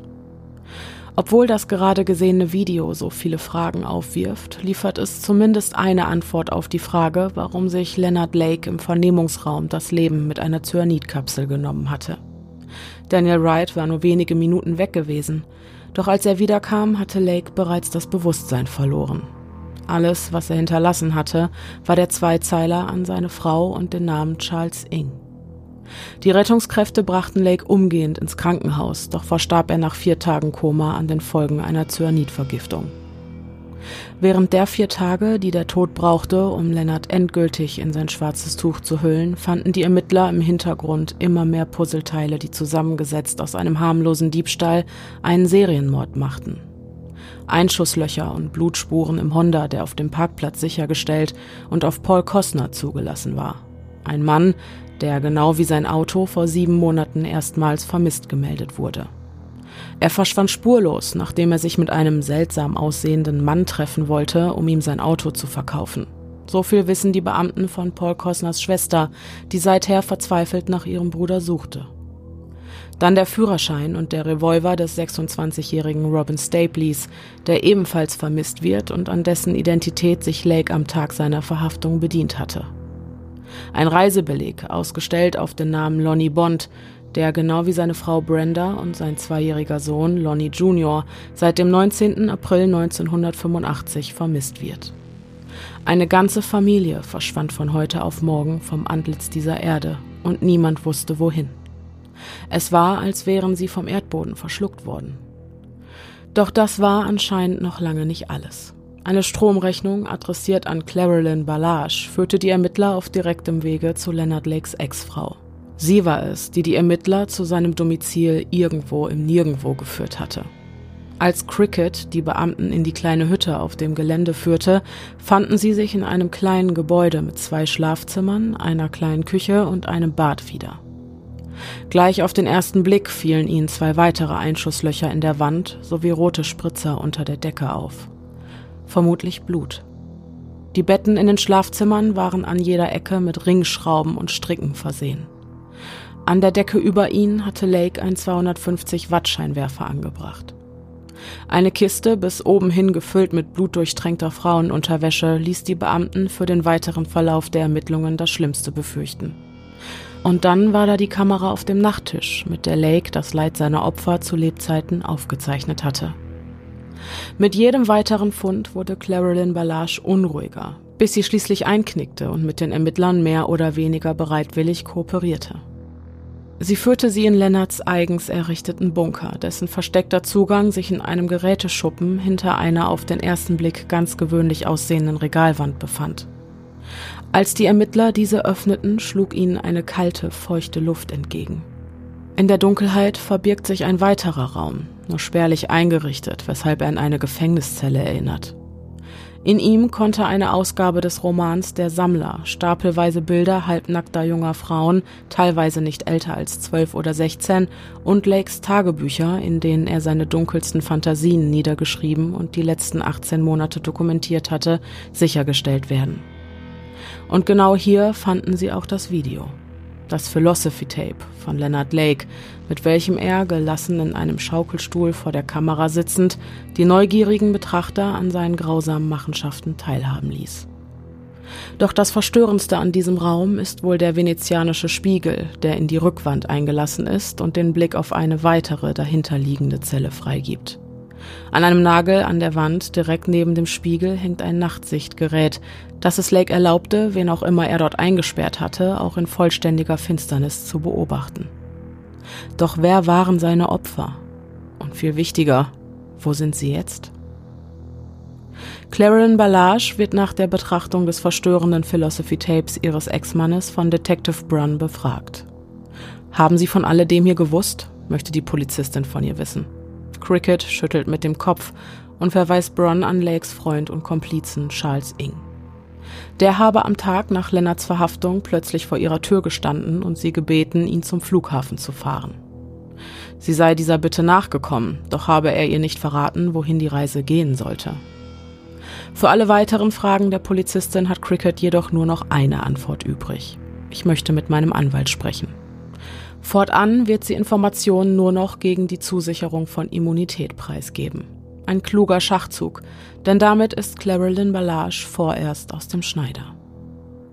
Ein Durchsuchungsbefehl wird erlassen und das ganze Grundstück ab dem 4. Juni 1985 auf den Kopf gestellt. In einem Graben vor dem Bunker können gleich am ersten Tag alte Kleidungsstücke und unzählige Papiere wie Führerscheine und Personalausweise sichergestellt werden, weshalb die Rechtsmedizin hinzugerufen wird. Die Ermittler vermuten nämlich, Lakes privaten Friedhof gefunden zu haben und die nun folgenden Ausgrabungen liefern ihnen die traurige Gewissheit, dass sie mit dieser Annahme goldrichtig lagen. Insgesamt 20 Kilogramm Knochen können in den nächsten acht Wochen auf dem Grundstück sichergestellt werden. Allesamt verbrannt, zerschlagen und anschließend im Dreck verscharrt. Unter den menschlichen Überresten finden sich außerdem die Zähne von mehreren Kindern, nicht älter als drei Jahre. Was genau Leonard und Charles mit den Kindern angestellt hatten, ist ungewiss, doch lassen Zeichnungen, die von Charles Ing angefertigt und in der Residenz der beiden Männer gefunden wurden, nur das Schlimmste vermuten. Auf ihnen ist ein Mann asiatischer Herkunft zu sehen, der ein Kind an den Beinen über einem Wok hält. In der anderen Hand hält er ein großes Fleischermesser. Betitelt hatte Charles sein Werk mit dem Spruch No Gun, No Fun, No Kill, No Thrill. Daddy dies, Mommy cries, Baby fries. Nur sechs der bislang aufgrund der Menge an Knochenresten vermuteten 23 Toten können identifiziert werden. Darunter auch die Leichen von Charles Gunner, Leonard Lakes eigentlicher bester Freund, der ihm sogar seine Hochzeit finanziert hatte, und Donald Lake, Leonard Lakes eigener Bruder. Damit der sich zum damaligen Zeitpunkt auf der Flucht befindende Lake sein Leben im Verborgenen führen konnte, mussten diese beiden Männer aus seinem direkten Umfeld sterben. Indem er Charles Gunner erschoss, konnte Leonard für einige Monate unter seiner Identität leben und Donald wurde, vermutlich nachdem er sich darüber beschwert hatte, dass er für seine Arbeit auf der Farm nichts weiter als Nahrung und ein Dach über dem Kopf erhielt, auf dieselbe kaltblütige Weise einfach aus dem Weg geräumt. Während Leonard Lake von den staatlichen Zuschüssen seines kleinen Bruders lebte, rottete dieser unter der Erde vor seinem Haus vor sich hin. Doch auch im Haus machen die Ermittlungen Fortschritte. Der ursprüngliche Käufer der Kamera konnte über die Seriennummer als Harvey Dubs identifiziert werden. Er, seine Frau Deborah und sein einjähriger Sohn Sean verschwanden am 25. Juli 1984 vom Antlitz dieser Erde, nachdem Leonard Lake und Charles Ing der Familie einen Besuch abgestattet hatten, um ihnen die Videokamera abzukaufen, die später auf Lakes Farm gefunden wurde. Passend dazu finden die Ermittler in Lakes Bunker ein weiteres Tape mit dem Titel Die M-Ladies, welches das tragische Schicksal der Familie dokumentiert. Leonard Lake hatte seine Vision von seiner Miranda, inspiriert von dem Buch Der Sammler, tatsächlich wahrgemacht. Das Videomaterial zeigt, wie Lake und Ing in ihrem Geräteschuppen auf der Farm unschuldige Frauen foltern, sie als Sexsklavinnen, wie sie selbst sie nennen, gefangen halten und sie gefügig machen, indem sie ihre Männer und Kinder vor ihren Augen foltern und schlussendlich hinrichten. Eine bewährte Strategie. Angst schüren, um das Gegenüber gefügig zu machen. Als sich eine der Frauen, die wenig später als Brenda O'Connor identifiziert werden kann, nach ihrem Kind, dem zweijährigen Lonnie Jr., erkundigt, lacht Lake nur und entgegnet, mach dir um den mal keine Sorgen, der schläft wie ein Stein. Die andere Frau, die auf dem Band zu sehen ist, wie sie von Leonard Lake seelenruhig befragt wird, während sie gefesselt auf einem Stuhl kauert, kann später als die 18-jährige Kathleen Allen identifiziert werden. Ihre Leiche wurde von den Ermittlern genau wie ihr Führerschein auf Leonard Lakes Grundstück gefunden. Wenn du unseren Anweisungen nicht Folge leistest, werden wir dich ans Bett fesseln, dich vergewaltigen und anschließend erschießen und begraben, sagte er auf einem der Videos zu ihr. Im Gegensatz zu den Frauen, die vor ihrem Tod von Leonard Lake und Charles Ing durch die Hölle geschickt wurden, fanden ihre Männer, den Aufnahmen nach zu urteilen, einen schnellen Tod. Schließlich ging von ihnen eine physische Bedrohung aus, und Lake konnte, nachdem er die Originale aus dem Weg geräumt hatte, unter ihrer Identität weiterleben. Das Absuchen des gesamten Areals um die abgelegene Farm in Wilseville nimmt ganze acht Wochen in Anspruch, und mit jedem Tag kommen neue Grausamkeiten ans Licht. An Tag 21 findet ein Ermittlerteam die Leichen von zwei Männern, die augenscheinlich in den Wäldern hinter dem Haus mit Handschellen gefesselt laufen gelassen wurden, nur um sie dann nach einem kurzen Augenblick der Hoffnung zu erschießen. Als wäre es ein makaberer Sport. Eine der Leichen trägt einen Knebel um den Hals, der nur erahnen lässt, was diese Männer vor ihrem Fluchtversuch durchgemacht haben müssen. Noch in derselben Woche werden die Ermittler auf einige Stofffetzen im selben Waldstück aufmerksam. Vermutlich wurden diese von Raubtieren ans Tageslicht befördert. Als sie der Spur nachgehen, finden sie nur wenige Zentimeter unter der Erde die sterblichen Überreste von Lonnie Bond und Robin Stapley. Die spätere Examinierung der Leichen zeigt, dass beiden Männern der Lauf eines Revolvers mit einer solchen Wucht in den Rachen gedrückt wurde, dass all ihre Zähne herausbrachen. Ein Maß an Grausamkeit, das wohl kaum zu übertreffen ist. Während die Ermittlungen noch laufen, wird in den Medien nahezu rund um die Uhr über die Taten von Leonard Lake und Charles Ing berichtet. Und das auf wenig verständnisvolle Weise. Im Rahmen ihrer Berichterstattung strahlen die Sender sogar das Tape Die M-Ladies im TV aus. Für die Angehörigen der Frauen ein Schlag ins Gesicht. Brenda O'Connors Mutter musste mit eigenen Augen mit ansehen, wie ihrer gefolterten und geknebelten Tochter vor laufender Kamera die Kleidung vom Leib geschnitten wurde. Die Bevölkerung von Wilseyville kocht vor Wut. Die Menschen sind in Aufruhr und fordern, dass die Gerechtigkeit endlich wiederhergestellt wird. Doch hatte der Hauptverantwortliche, Leonard Lake, den einfachen Weg aus der Sache rausgewählt, indem er sich noch vor seiner Vernehmung suizidierte und auf diese Weise nie Verantwortung für sein Handeln übernehmen musste. Charles Ing befindet sich noch immer auf der Flucht, ist Gott weiß wo und wird international gesucht. Und sein Plan scheint aufzugehen bis ihm seine unüberlegte Impulsivität erneut einen Strich durch die Rechnung macht. Am 6. Juli 1985 wird im 2800 Kilometer entferntem Kanada aus einem Baumarkt ein Diebstahl gemeldet. Die Polizei von Hudson Bay kann einen Mitte 20-jährigen Mann asiatischer Herkunft festnehmen. Da nach Charles Ing weltweit gefahndet wird, dauert es nicht lange, bis der Dieb, der einen Führerschein ausgestellt auf den Namen Mike Kimoto mit sich führte, vom FBI als Charles Ing identifiziert werden kann. Nach Lakes Überführung war er über Chicago und Detroit nach Kanada geflohen.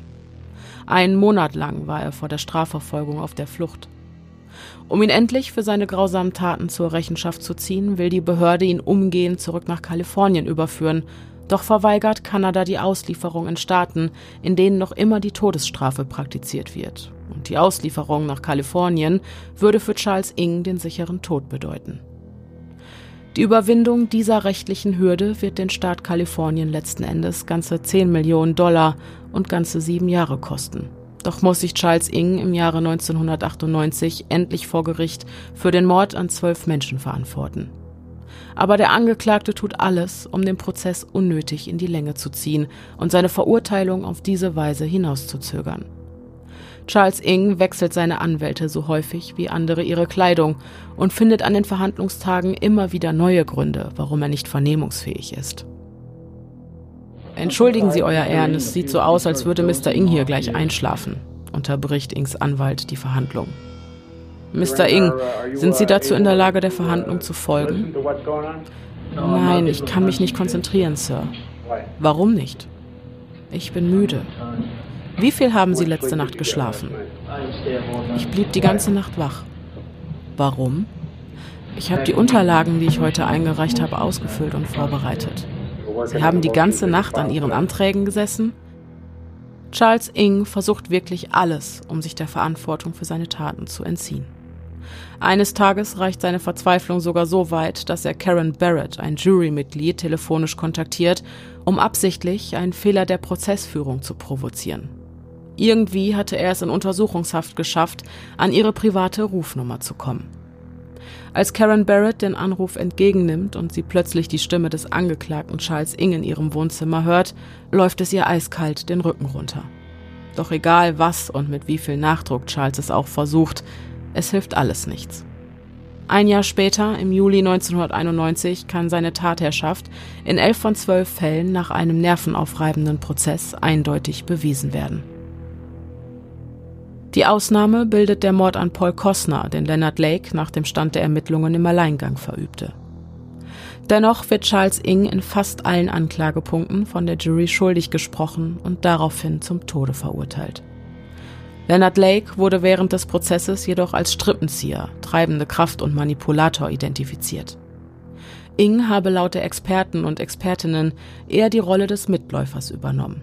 Dennoch würden seine Zeichnungen sowie sein Leitspruch No Gun, No Fun, No Kill, No Thrill eindeutig beweisen, dass auch er Freude daran hatte, durch grausame Mittel wie Folter und Mord Kontrolle und Macht über wehrlose Menschen auszuüben. Übrig bleibt Clarilyn Ballage alias Cricket, die zwar auch in den Videos, die die Folter der Frauen zeigen, zu sehen ist, jedoch nach wie vor aufgrund geschickter Verhandlungen ihres Anwalts Immunität genießt und demnach weder verhört noch für ihre Teilnahme an den Taten belangt werden kann. Leonard Lakes Idee von Operation Miranda starb zwar mit ihm, doch die Nachbeben seiner Taten erschüttern die Angehörigen der Opfer bis heute. So viel ist gewiss. Am Ende des Prozesses dürfen die Hinterbliebenen noch einige Worte an den Angeklagten richten, um ihm auf diese Weise zu verdeutlichen, welch unsagbares Leid er angerichtet hat. Worte, die Leonard Lake niemals hören und deren Bedeutung Charles Ing niemals verstehen wird.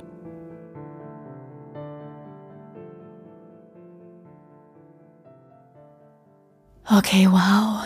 Du hast gesagt, ich brauche keinen Eimer. Da brauchst du auch nicht. Ja, aber es also ist, ja. schon, ist ja schon, also schon eklig. Es ist vor allem einfach unfassbar schrecklich. Ja, genau. Also Also so zwischenmenschlich, zwischenmenschlich schrecklich. Es ist jetzt widerlich. nicht Ja, ja, genau. und Ekel. Nee, nee, nee, genau, genau, Es ist genau. zwischenmensch, es ist einfach Genau. menschenverachtend und Total. widerlich. Und, das meine ich mit, also es, ja. Es Anders halt, widerlich. Ja, total, total. Also es kriegt dir ja unter die Haut, ne? ja. Also Voll. schon super creepy irgendwie. Hui. Also ich habe einige Fragen. Äh, ich bin, also Cricket ist ja nicht verurteilt worden, richtig? Nein. Ich verstehe Immunität. es nicht. Ja, warum? Wahrscheinlich, weil das die einzige äh, vielversprechende Informationsquelle war, Aha. der Ermittler. Die hat ja Okay. Immunität gegen Genau. Aussagen und Informationen und Ach so, äh, Erlaubnisse, da alles durchsuchen zu tolle dürfen Wurst. und so gekriegt. Ah, das finde ich so krass, ne? Ja. Das finde ich so krass, weil ich habe mich die ganze Zeit gefragt, ich so, Ja, ich dachte, die wusste das alles und hat auch Mhm. noch mitgezogen. Dann die Tatsache, dass es halt auch Material von ihr gibt, so, Mhm. wo sie sich halt bereitwillig auf das alles eingelassen hat Mhm. und auch voll im Bilde ist und so. Ich kann das gar nicht begreifen. Das ist so krass. Auch die haben zu dritt gelebt ja. und hatten quasi eine Dreier-Ex-Beziehung. Ja, nee, also das zwischen Cricket und Leonard Lake war schon exklusiv. Okay. Aber es war so ein Dreiergespann. Ja, okay, aber die beiden waren diejenigen, die miteinander Mhm. die Dinge geteilt haben, die man so macht. Die Dinge, die ein Paar so teilt. Töten zum Beispiel. Na, nee, nee, nee, da Nein, war der, äh, Dings- Charles ja, ja, ja, natürlich ja. wahnsinnig Super unpassend. Super unpassend, oh Gott. Ja. Nee, aber ihr wisst, was ich meine. Okay, alles klar. Aber okay. Was mich nur irritiert hatte, war, dass in dem, ähm, in diesem Abschnitt, wo er quasi sein, wie heißt das, Philosophy Tape oder Ja, wie also sein, ich ne, genau. Philosophy Tape, ja. Ja. Äh, wo er quasi schildert, was er so machen will und wer er so ist und so, sagt er Mhm. ja, er ist nicht unbedingt nur an Frauen interessiert. Mhm. War das jetzt nur darauf bezogen, dass er vor allem auf jüngere Mädchen auch abfährt oder auch auf Männer? Das hat mich so ein Er- bisschen er hat irritiert, deswegen auch wollte ich noch noch mal mal- wissen. Er hat auch eine ähm, Formulierung ähm, korrigiert. Also in der, ihr habt jetzt die Übersetzung gehört, Pia bezieht sich gerade auf das O-Ton Genau. englische Genau, Original. das hatte ich mir vorhin noch mal angeschaut. und, Ja. Genau, da hat er, oh, ich weiß nicht mehr genau die ähm, Formulierung, irgendwie I'm not äh, Particularly interested ja. in women. Das, das war quasi ein Versprecher von ihm, das korrigiert er danach wieder. Also es sollte nicht bedeuten, dass er nicht nur in Frauen, so, äh, an okay. Frauen interessiert ist, genau. Okay, okay, okay. Ja. Mhm. Ja, gut, okay, dann weiß ich Bescheid. Ähm, gut. Das heißt, die haben zu dritt gelebt. Alle wussten von allem Bescheid. Mhm. Die beiden waren aber zusammen. Aber irgendwann nicht mehr. Nee, genau. Cricket hat sich dann ja getrennt und das Weite gesucht, aber trotzdem standen die ja in gutem und engem Kontakt zueinander Mhm. und haben sich ja auch danach noch hin und wieder für ihre Schäferstündchen und was auch immer Ja, ja, getroffen. okay. Also diese Verbindung blieb ja bestehen. Die sind im Guten auseinander. Im Guten auseinandergegangen, genau. So, er hat aber, bevor er mit allem angefangen hat, ich muss das nochmal kurz re rekapitulieren, weil da ist ja doch eine ganze Menge Mhm. Kram passiert. Das hat alles angefangen, logisch, mit den Mäusen im Kindesalter. Genau, das waren vielleicht so die ersten Anzeichen, dann, dass er ja dies, auch in jungen Jahren schon äh, dieses Bedürfnis hatte, junge, hübsche Frauen nackt abzulichten ne, und die auch in diese Richtung immer versucht hat zu manipulieren und zu drängen, so hey, ich Ja, aber ich könnte mal- meinte jetzt die Tiere. Ach so, mit den Ich meinte Tieren. die Tiere. Das ist ja so ein klassisches Anzeichen. Ja, ja, ne? das gab es, das gab es, das ist so das erste halt, was genau, das, das ist. Mhm. meine ich, genau, genau, genau. Und dann nimmt das Ganze seinen Lauf damit, dass er zuerst quasi seinen Freund abmurkst Mhm. und seinen, Bruder. seinen Bruder, genau, Mhm. Und denen quasi ihre Identitäten klaut. Genau, also Das gerade war ja auch ein, ein wesentlicher Bestandteil in dieser ganzen Sache, ist ja auch der Identitätsdiebst Identitätsdiebstahl Mhm. diverser Männer, die irgendwie so ein bisschen aussehen wie er. Ja, das ist halt genau. das Motiv, ne, dass er ja Genau. ähm, Fake-Führerscheine, äh, Personalausweise braucht, was man ja auch ganz am Anfang des Falls Ja. mitbekommen hat, ne, als er sich vor der Polizei ausweisen Genau, sollte genau. und alles, ne, Genau. dass er da eine Hat er denn, hat er die, also das ist alles in meinem Kopf gerade noch so ein bisschen, ich muss das sortieren. Also, hat er denn die Frauen nach ihren Männern ausgesucht? Wenn er die Männer, also die, das war ja oft leider ein Familiensterben. Hat er die Männer nach den, also hat er die Frauen nach den Männern ausgesucht, sodass er quasi die Identitäten nutzen konnte? Weil er hatte ja auch einen bestimmten Typ Frau, das hat ja auch dann wieder alles Genau. zusammengepasst. Also, er hatte sehr konkrete Vorstellungen, wie seine Frauen auszusehen haben. Ja, genau. Das haben wir am Philosophy Tape gehört. Und ich denke, viele seiner Opfer hat er danach nach diesem Schema ausgesucht, aber er brauchte halt auch hin und wieder mal Männer, ähm, die ihm seine Identität leihen können. Ja, genau. Ne, und ich denke, das, Das hat dann ganz gut da, zusammengepasst. genau, das hat dann ganz gut zusammengepasst. Okay. Und ich denke, bei den Männern, es gibt ja auch eine große Dunkelziffer, wo die Opfer Genau. gar nicht identifiziert werden konnten. Und ich denke, Ja. die Männer, die nun mal das Beiwerk der Frauen waren, die er aber nicht für seine Zwecke noch missbrauchen ko äh, konnte, also die Ja. Identität rauben oder so, die wird er dann einfach so verschwinden lassen Ja. haben. Okay. Okay. Also ich bin tatsächlich ein bisschen sprachlos, muss ich ehrlich sagen. Mhm. Ich finde, das ist, es kratzt schon an einer neuen Stufe von Grausamkeit hier, finde ich. Mhm. Also so auch in der Frequenz, in der das gelebt wurde, was hier passiert ist. Vor allem auch, dass das, das erinnert ja wirklich an einen Film. Also das kann man sich nicht ausdenken, dass das auch alles auf, auf Kameras festgehalten wurde, das Leid, was den Frauen angetan wurde und dass eben nicht nur die Frauen entführt und gefoltert wurden, sondern eben auch, dass es ganze Familien waren, die Genau. da verschleppt wurden. Was mich aber total irritiert hat, war, sollte Project Miranda nicht eigentlich etwas sein, mit dem er sich eine perfekte Frau oder mehrere gefügig macht und als Sklavinnen hält? Und jetzt am Ende sind sie ja doch alle gestorben. Also irgendwas ist ja da schiefgelaufen. Der Ursprungsplan, von dem ist er ja abgewichen. Genau, er wollte ja eigentlich, er war ja so ein Survival-Fanatiker äh, in seiner Welt, wollte sich da irgendwas für eine Zeit nach dem großen Krieg, was weiß ich, aufbauen, damit er eben mit diesen Frauen eine neue Zivilisation. War das so ein Prepper? Das war ein Prepper. Ah, Genau, dass er okay. ne, eine neue Zivilisation in seinem Keller Ah ja. aufbauen kann für den Fall. Das war der Plan ähm, über Project oder Operation Ach, Miranda. sorry, ja, Operation Ja. Miranda, ja. Und es sieht so aus, als wären die Frauen aber durch seine Idee der Konditionierung doch nicht so gut zu kontrollieren gewesen, wie er sich das ausgemalt Plan ist nicht hatte. so genau, weshalb sie nie so lange gelebt haben, Ah, okay. wie er es geplant Fantastisch. hätte. Uiuiuiui. Gut, dann haben wir ja Leonard Lake Mhm. erstmal so abgehakt, also zumindest für mich in meiner Orientierung. Genau, erstmal alles ein bisschen sortieren. Ich hoffe, ich habe niemanden durcheinanderer gemacht oder so damit, aber für mich ist das jetzt klar. Ähm, jetzt ist es so, haben wir ja noch einen zweiten Täter. Also Ja. neben Cricket natürlich, aber Cricket ist ja nicht belangt worden. Mhm. Charles Ing.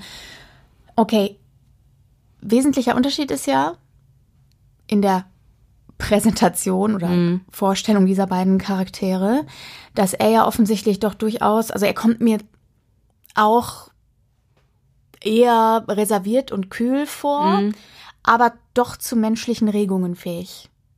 Hatte Ja. ich so den Eindruck, ne? Ja, vor Ich allem ein eine menschliche gesehen, ja, ne? Regung Wut. und Feigheit, Ah, okay. finde ich. Also ich finde, der wirkt wahnsinnig feige in den Videos und in den Aufnahmen. Ah, okay. Ähm, Mitläufer-Typ. Ja, sehr. Und das, deswegen hat er sich ja auch so an Leonard Lakes Fersen geheftet. Ne? Leonard Lake war diese Vaterfigur, nach der er sich so gesehnt hat. Mhm. Ne? Oder, oder hat die Rolle eines großen Bruders eingenommen. Für mich, ich, ich sehe Genau, Charles. Vaterfigur. Ja, Mhm. ich sehe Charles Ing immer sehr, ich finde, der wirkt auf mich wie ein Kind gefangen im Körper eines großen Mannes. Mhm. Also auch so völlig. Mhm. Ich weiß nicht, ob der begriffen hat, was er da getan hat. Und also ja, ich glaube, also was ja zusammenpasst, ist ja, wenn wir da jetzt noch mal kurz zurückgehen in die Vergangenheit von Charles Ing, Hm. dann hat er ja auch massive Gewalt erfahren, als Hm. er klein war, was der Vater immer getan hat mit ich tue das aus Liebe zu dir, ich tue das also ich tue das alles, weil ich dich liebe, weil ich will, dass es dir gut geht, weil ich will, dass du es besser hast als ich und so weiter und so fort. Wenn er also eine Assoziation hat mit Leonard Lake als Vaterfigur oder Bruderfigur oder so, Mhm. ob da irgendeine verquere Verknüpfung stattfindet? ganz bestimmt. Also so, ich meine, er hat ja nicht gelitten da, nee, nee. ne, in dieser nee. Beziehung. Er hat ja nicht gelitten. Mhm. Aber vielleicht weiß, ist er gar nicht sicher, wie schlimm das war, was da passiert ist. Weil Ja. er halt auch eine andere Verknüpfung vielleicht in seinem Kopf hat, was, was Mhm. Von Strafe Gewalt und Liebe und Strafe angeht. Ja, und- genau. Ja, also ich glaube, dass Charles Ing auf jeden Fall stark sadistisch veranlagt ist. Mhm.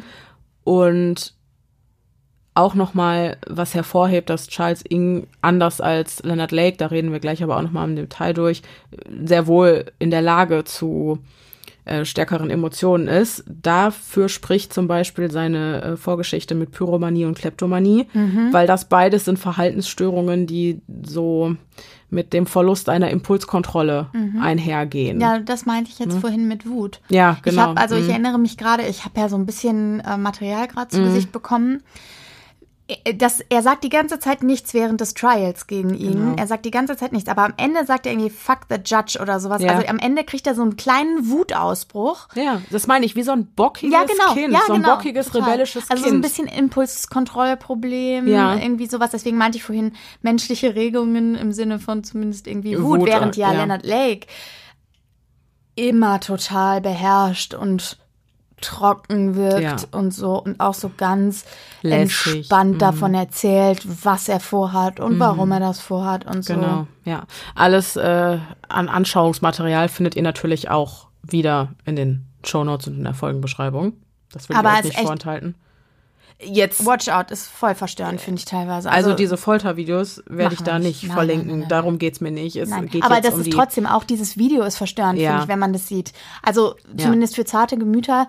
Es ist ja nichts, also es ist nicht so, dass der da irgendwie was macht. Der liegt in einem Sessel, den man Und so redet zurück, einfach nur. Genau und erzählt es. Aber dadurch, wie er es erzählt, Mhm. finde ich das schon nicht ganz ohne. Also es ist so, als würde er einen sachlichen Vortrag über irgendein Ja. völlig äh, Ja. losgelöstes Thema halten, was gar nichts mit irgendwelcher Brisanz zu tun hat oder Mhm. Genau. so. Schach. Ja, genau. Weil vielleicht jetzt einige mir widersprechen. Das ist Das brisant. ist brisant und emotional. Ähm, okay. Was ich auch komisch finde ist, also Lennart kann ja nicht bestraft werden. Der hat sich mit Cyanid das Leben genommen. Genau. Aber jetzt wird Charles der Prozess gemacht, 14 Jahre nach seiner Verhaftung. Hä? Also das ist lang. Ja, weil die so Schwierigkeiten mit der Auslieferung hatten. Das ne? ist so krass. Das ja, ist Wahnsinn. Mhm. die Auslieferung.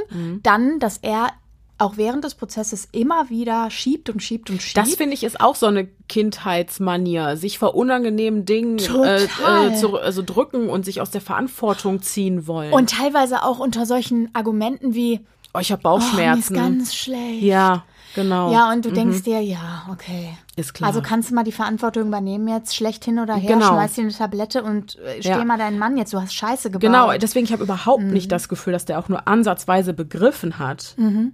weshalb er da sitzt und was er getan hat, dass er das selber für sich gar nicht so reflektieren kann. Was auch nochmal unterstützt wird durch die Tatsache, dass er tatsächlich, ja, am Ende, als er zum Tode verurteilt wird, Mhm. Einfach nur sagt, fuck bla bla bla, fuck the judge Ja, oder so. ja, und ja, du denkst genau. dir, So ganz verstanden hast du es nicht. ja, genau, Ja. bisschen inadäquate Ja. Reaktion. Ja. Also schon merkwürdig. Auf und auch, dass er aus dem, da frage ich mich auch, wo hatte er den Kontakt denn her? Dass Mhm. er aus dem, obwohl wir sind ja in den 90ern. Wir sind Oder zwar, 1999 wurde er ja, genau, verurteilt. wir sind in den 90ern. 98 war der Prozess. Da gab es vielleicht noch äh, Telefonvermittlung oder so. Das kann gut sein, ja. ähm, weil er ja dieses weibliche Jurymitglied angerufen hat, hat. zu Mhm. Hause. Das ist auch gruselig, Super gruselig. um die zu belabern irgendwie. Ja. Und dann frage ich mich auch, hast du irgendwas verstanden? Weil du Mhm. kriegst es doch nicht, also das, du musst doch wissen, wenn du rational denken kannst und das abschätzen, was folgt, ne? Und Mhm. die Tragweite deiner eigenen Entscheidungen und deiner Taten irgendwie einordnen, zu, zu ein, einzuordnen weißt. Mhm. Dann rufst du doch nicht bei einem Jurymitglied an, gerade, also bei einem weiblichen Jurymitglied, während du zig Frauen umgebracht hast auf bestialische Art und Weise, teilweise deren Kinder und deren Männer auch, du rufst du doch nicht bei einem weiblichen Jurymitglied an Mhm. und versuchst sie zu bequatschen. Nee, Was ist das für ein Versuch? ich weiß es nicht. Ich weiß es nicht. Vollkommen irrational. Ja.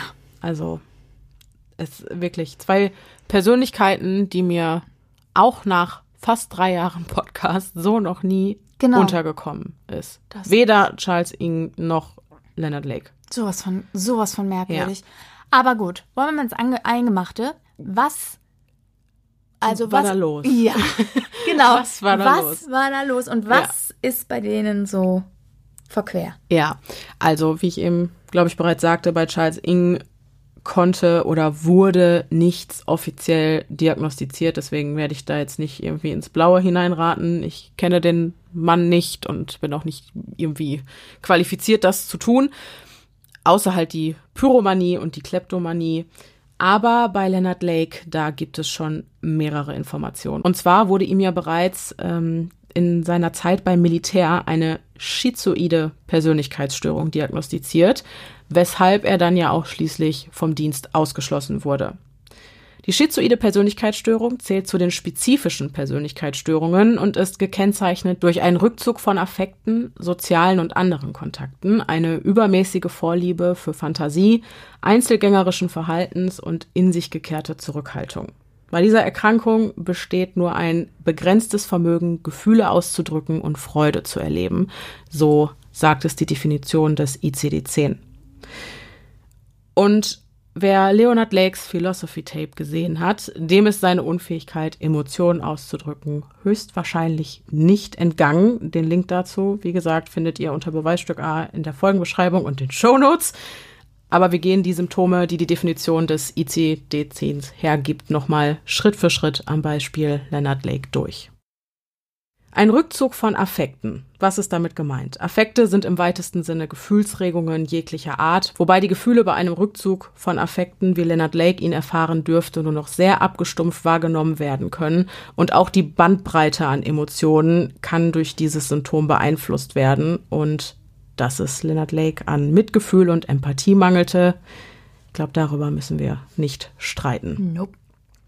Auch sein Desinteresse an sozialen Kontakten und Menschen im Allgemeinen ist mehr als offensichtlich und wird von ihm ja auch sogar in seinem Philosophy Tape ganz genau so kommuniziert. Er sagt ja, er ist nicht wirklich an der Persönlichkeit eines Menschen interessiert. I'm a loner. I'm a loner, genau. Also, ne, Zitat, ich interessiere mich nicht unbedingt für das S, für das Ego, für all die Dinge, an denen ein Mann interessiert sein sollte, um die Bedürfnisse einer Frau zu befriedigen. Auch der Rückzug in die eigens erschaffene Fantasiewelt ist bei Leonard Lake deutlich zu erkennen und mehr noch, er war ja zeitlebens sogar dabei, sein fantastisches Gedankengut in der realen Welt wahr werden zu lassen, zum Beispiel indem er super viel Zeit, Mühe und Geld halt in sein Sur Survival Camp investierte, um sich halt ja auf einen bevorstehenden Weltkrieg und das Ende der Menschheit vorzubereiten. Man könnte jetzt schlussfolgern, dass dieses Gedankengut ein Relikt aus den Erfahrungen, die er im Vietnamkrieg gemacht hat, ist. Aber Leonard Lake gehörte eben mit seinem Posten als Radarspezialist zu der Personengruppe, die sehr viel Glück hatte und gar nicht wirklich mit dem Krieg und dem Töten konfrontiert wurde, äh, auch wenn er sich das nach eigener Aussage gewünscht hätte. Auch bei der schizoiden Persönlichkeitsstörung wird als Ursache ein Zusammenspiel von biologischen, psychischen und umweltbezogenen Faktoren angenommen. Wenn zusätzlich schwierige Verhältnisse in der Kindheit wie emotionale Vernachlässigung, Misshandlungen oder psychische Störungen der Eltern hinzukommen, dann kann das die Entstehung dieser Störung halt begünstigen. Und gerade ablehnendes Verhalten der Eltern begünstigt eben die Entstehung der schizoiden Persönlichkeitsstörung. Und ich denke, das ist eine Erfahrung, die Leonard Lake als Kind auf jeden Fall gemacht hat. Das heißt also, eine Person, die eine Veranlagung hat, Mhm. diese Erkrankung oder Persönlichkeitsentwicklung zu nehmen, Mhm. das kann dadurch aufgehalten werden, gegebenenfalls, wenn sie ein sehr liebevolles Elternhaus haben. Das finde ich total spannend. Genau, ja. Und also es wird vermutet, dass die betroffenen Kinder in- halt immer wieder während der Kindheit wiederholt haben, Kontakt zu anderen Menschen und den Eltern aufzunehmen, aber damit immer wieder auf die Nase gefallen sind und immer wieder ne, enttäuscht und weggedrückt wurden. Und irgendwann, um sich vor diesem Schmerz der Zurückweisung. ja, der Zurückweisung zu schützen, werden diese Versuche irgendwann überhaupt nicht Ist mehr klar. Ne, unternommen. Und Ja. dann wird auch von vornherein einfach der Kontakt zu anderen Leuten vermieden. Ja. Und auch, Sozi- das wäre zum Beispiel auch ein Therapieeinsatz bei der schizoiden Persönlichkeitsstörung, soziales Verhalten kann man lernen.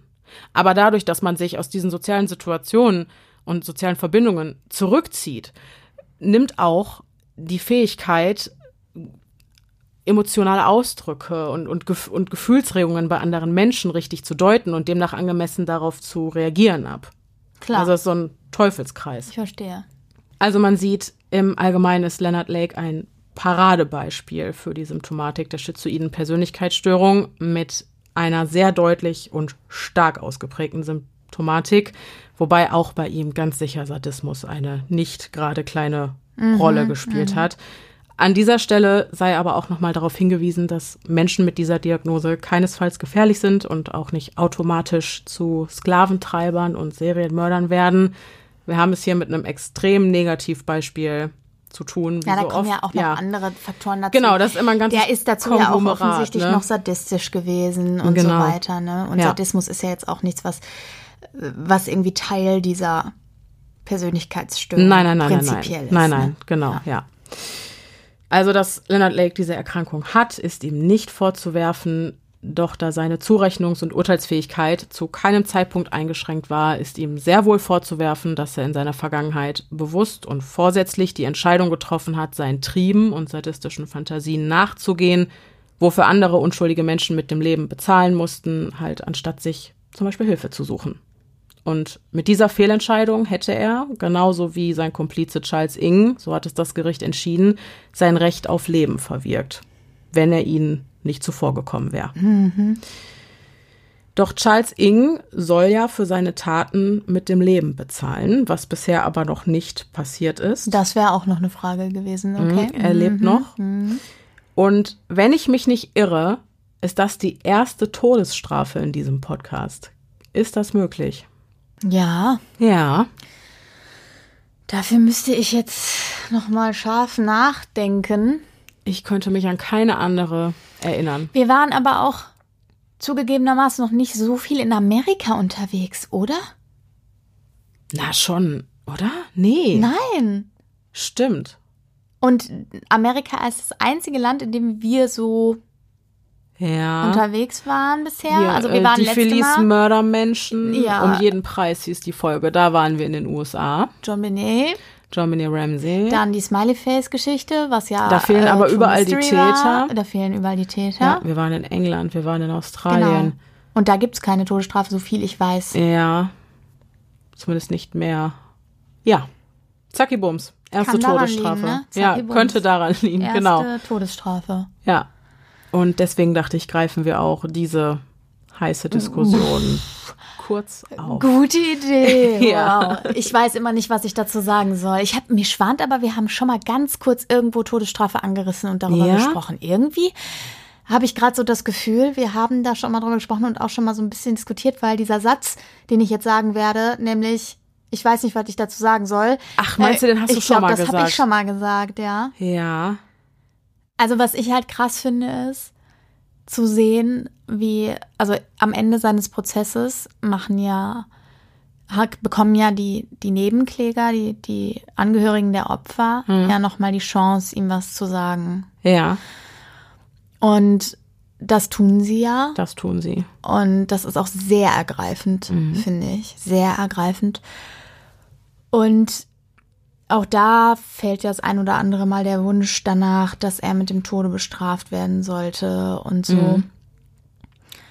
Für mich ist das ganz schwierig. Du hast doch bestimmt noch ein Genau, ich, was ich mitgebracht. mache ein paar Facts. Ich bin gespannt. Dann, Vielleicht habe ich ja danach was dazu zu sagen. Genau, vielleicht hast du danach was zu sagen und vielleicht hilft dir das, eine Meinung zu bilden Sie. oder so. Die Todesstrafe meint die Tötung eines Menschen, weil er etwas getan hat, was verboten ist und worauf die Todesstrafe steht, so wie es zum Beispiel bei Charles Ing der Fall war. Doch wird man natürlich nicht von irgendwem, sondern durch den Staat vertreten durch einen Henker hingerichtet, nachdem ein Verfahren über das Urteil entschieden hat. Seinen Ursprung hat das Ganze übrigens im Talions-Prinzip. Auge um Auge, Zahn um Zahn.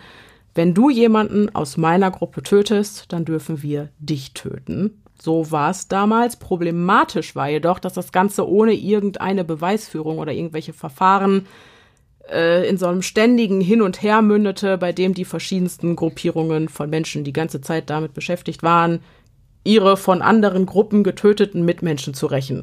Ne? Also es ist ja, das ist ja ein Ja. Ping-Pong. Ist auch so ein Das- Klassiker, den man aus Serien kennt Ja. und äh, ne? So. Es hört einfach nicht mehr auf, ne? Genau. Also, nicht sehr zielführend das Ganze, also brauchte es festgelegte Verfahren, um von nun an zivilisiert zu töten. Und ich finde allein diese Formulierung bleibt ein so ein bisschen im Hals stecken, weil Zivilisation und Töten, das sollte sich ja eigentlich gegenseitig ausschließen. Also ich finde diese Bezeichnung sehr paradox.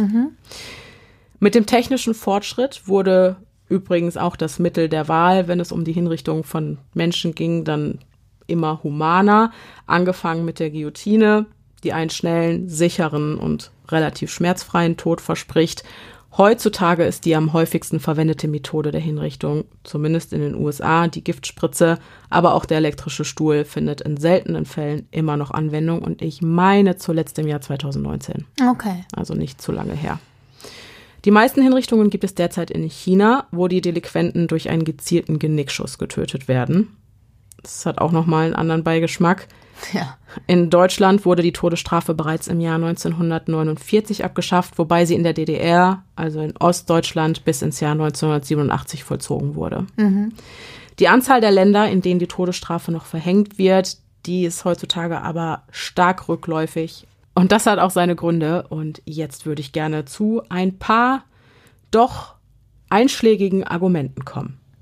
Ja, pass auf. Fun Fact noch zur Todesstrafe, ähm, weil wir gerade dabei Jetzt sind. bin ich gespannt. Rückläufigkeit und so. Ja, Wusstest du, dass es gibt ja Landesverfassungen in Deutschland ja, und eben unsere, unser Grundgesetz, ne, Ja. das steht über allem. ja. Aber die Landesverfassung von Hessen hatte bis 2019 die Todesstrafe noch. Was? Sie? Und die darf sich über das Grundgesetz. Nein, nein, eben nein, nein, nein. Eben Okay, das ist das Problem. Nee, nee, genau. Oder das also, Gute. aber sie haben es dann abgeschafft auch. Sie haben dann Das ist ja sehr ähm, fortschrittlich. ich habe das jetzt gerade noch mal gegoogelt, aber äh, ja, genau. Also die Okay. äh, Todesstrafe ist äh, dann irgendwie 2018 oder 2019 in Hessen dann auch abgeschafft worden. Okay.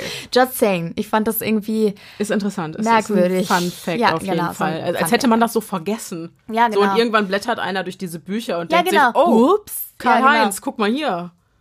Kann das weg?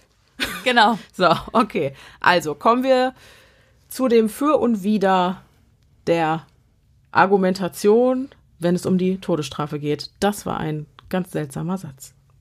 Nummer eins, Vergeltung. Auge um Auge, Zahn um Zahn, wie du mir, so ich dir. Das Talions-Prinzip empfinden auch heute noch viele Menschen als gerecht, zumindest auf den ersten Blick, denn bessern tut sich durch diese ausgleichende Gerechtigkeit ja eigentlich nichts.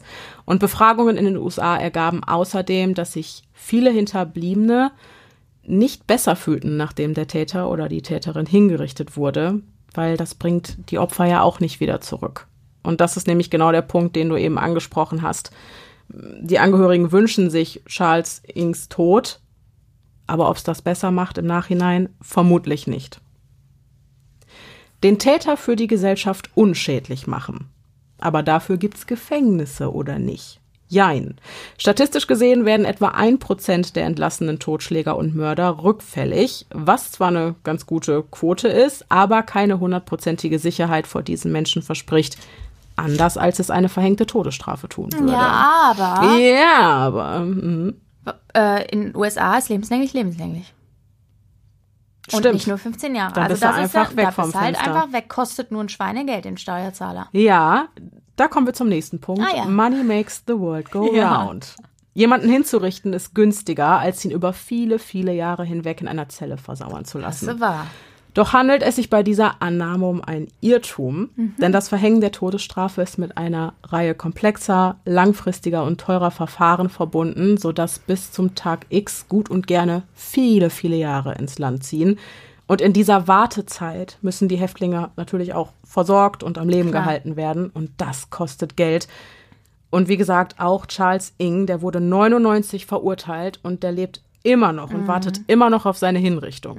Also auch das ist nicht unbedingt eine kostengünstige Alternative. Ein weiteres verbreitetes Argument ist die Abschreckung und dadurch die vorbeugende Wirkung der Todesstrafe. Doch lässt sich dieser wünschenswerte Effekt gerade in Ländern, in denen die Todesstrafe noch Anwendung findet, halt überhaupt nicht beobachten, was natürlich nicht unbedingt in Zusammenhang mit der Todesstrafe stehen muss, aber ein Beweis der These bleibt halt auch völlig aus. Wenn man sich die Kriminalitätsraten in den USA anguckt, wo es die Todesstrafe gibt, also scheint nicht viel abzuschrecken. Schlimmer noch, das könnte ja sogar dazu führen, dass man sich noch mehr, also wenn man dann schon Mist macht, für den man die, die Todesstrafe kriegen würde, dass man sich dann denkt, okay, jetzt muss ich auch wirklich alles tun und vielleicht auch noch die Polizisten töten, um nicht erwischt zu werden. Dass das eher zu noch mehr Taten anstachelt. Außerdem frage ich mich immer, ist der Tod wirklich schlimmer, vor allem durch die Giftspritze, als ein Leben hinter den Gittern eines Hochsicherheitsgefängnisses? Da bin ich mir nicht sicher. Also, es ist ja tatsächlich irgendwie so einer der Hauptgründe für, äh, für die Diskussion Todesstrafe oder lebenslängliche Gefängnisstrafe. Ähm, weil man, weil das ja oft die Abwägung ist, die stattfindet. Ist es besser, ein Ende mit Schrecken zu machen oder ist es besser, eben sein Leben lang in, in, in so einem, das sind ja keine tollen Bedingungen, unter denen die da leben. Und es gibt wirklich schlimme Gefängnisse. Genau, genau, gerade in den USA auch, Ja, ne? ja. Und äh, ach ja, ja, okay, aber von China und so wollen wir ja gar nicht Nee, wollen wir nicht anfangen, ne? also wirklich. Genau. Aber äh, genau, es gibt schlimme Gefängnisse und Deutschland ist da, glaube ich, echt ein Luxusland, Mhm. abgesehen davon, dass es natürlich die Todesstrafe hier nicht gibt und auch keine lebenslängliche Gefängnisstrafe. Genau, aber dagegen ist hier halt Ja. Gefängnisaufenthalt vielleicht eher mit Hotelurlaub zu vergleichen, genau, ne? genau. im Gegensatz zu anderen Ländern. Genau. Ähm, und abgesehen davon ja auch mit der Tat, je nachdem, was du für ein Typ bist, äh, immer leben zu müssen. Ne? Mhm. Auch ähm, das ist jetzt vielleicht in Charles Ings ähm, Fall nicht ganz so gravierend, weil er sich da Der versucht nicht wahrscheinlich jetzt gerade die Todesstrafe vor sich herzuschieben genau. und sich davor ja, zu drücken. genau. Wer also, weiß, ob das nicht der Grund ist, weshalb er auch immer noch lebt. Ne? Also es, Mhm. er ist jetzt zumindest wird er jetzt nicht so ein Skrupelmensch sein, der der totale Gewissensbisse hat und eben kaum damit leben kann, was was er getan Das hat. denke ich auch nicht. Aber ja, also ich denke auch, das ist ja so mit der Hauptabwägungspunkt, der stattfindet. Ne? Er lieber ein Leben ohne Freiheit oder ein sehr kurzes Ja, oder abgekürztes. ja.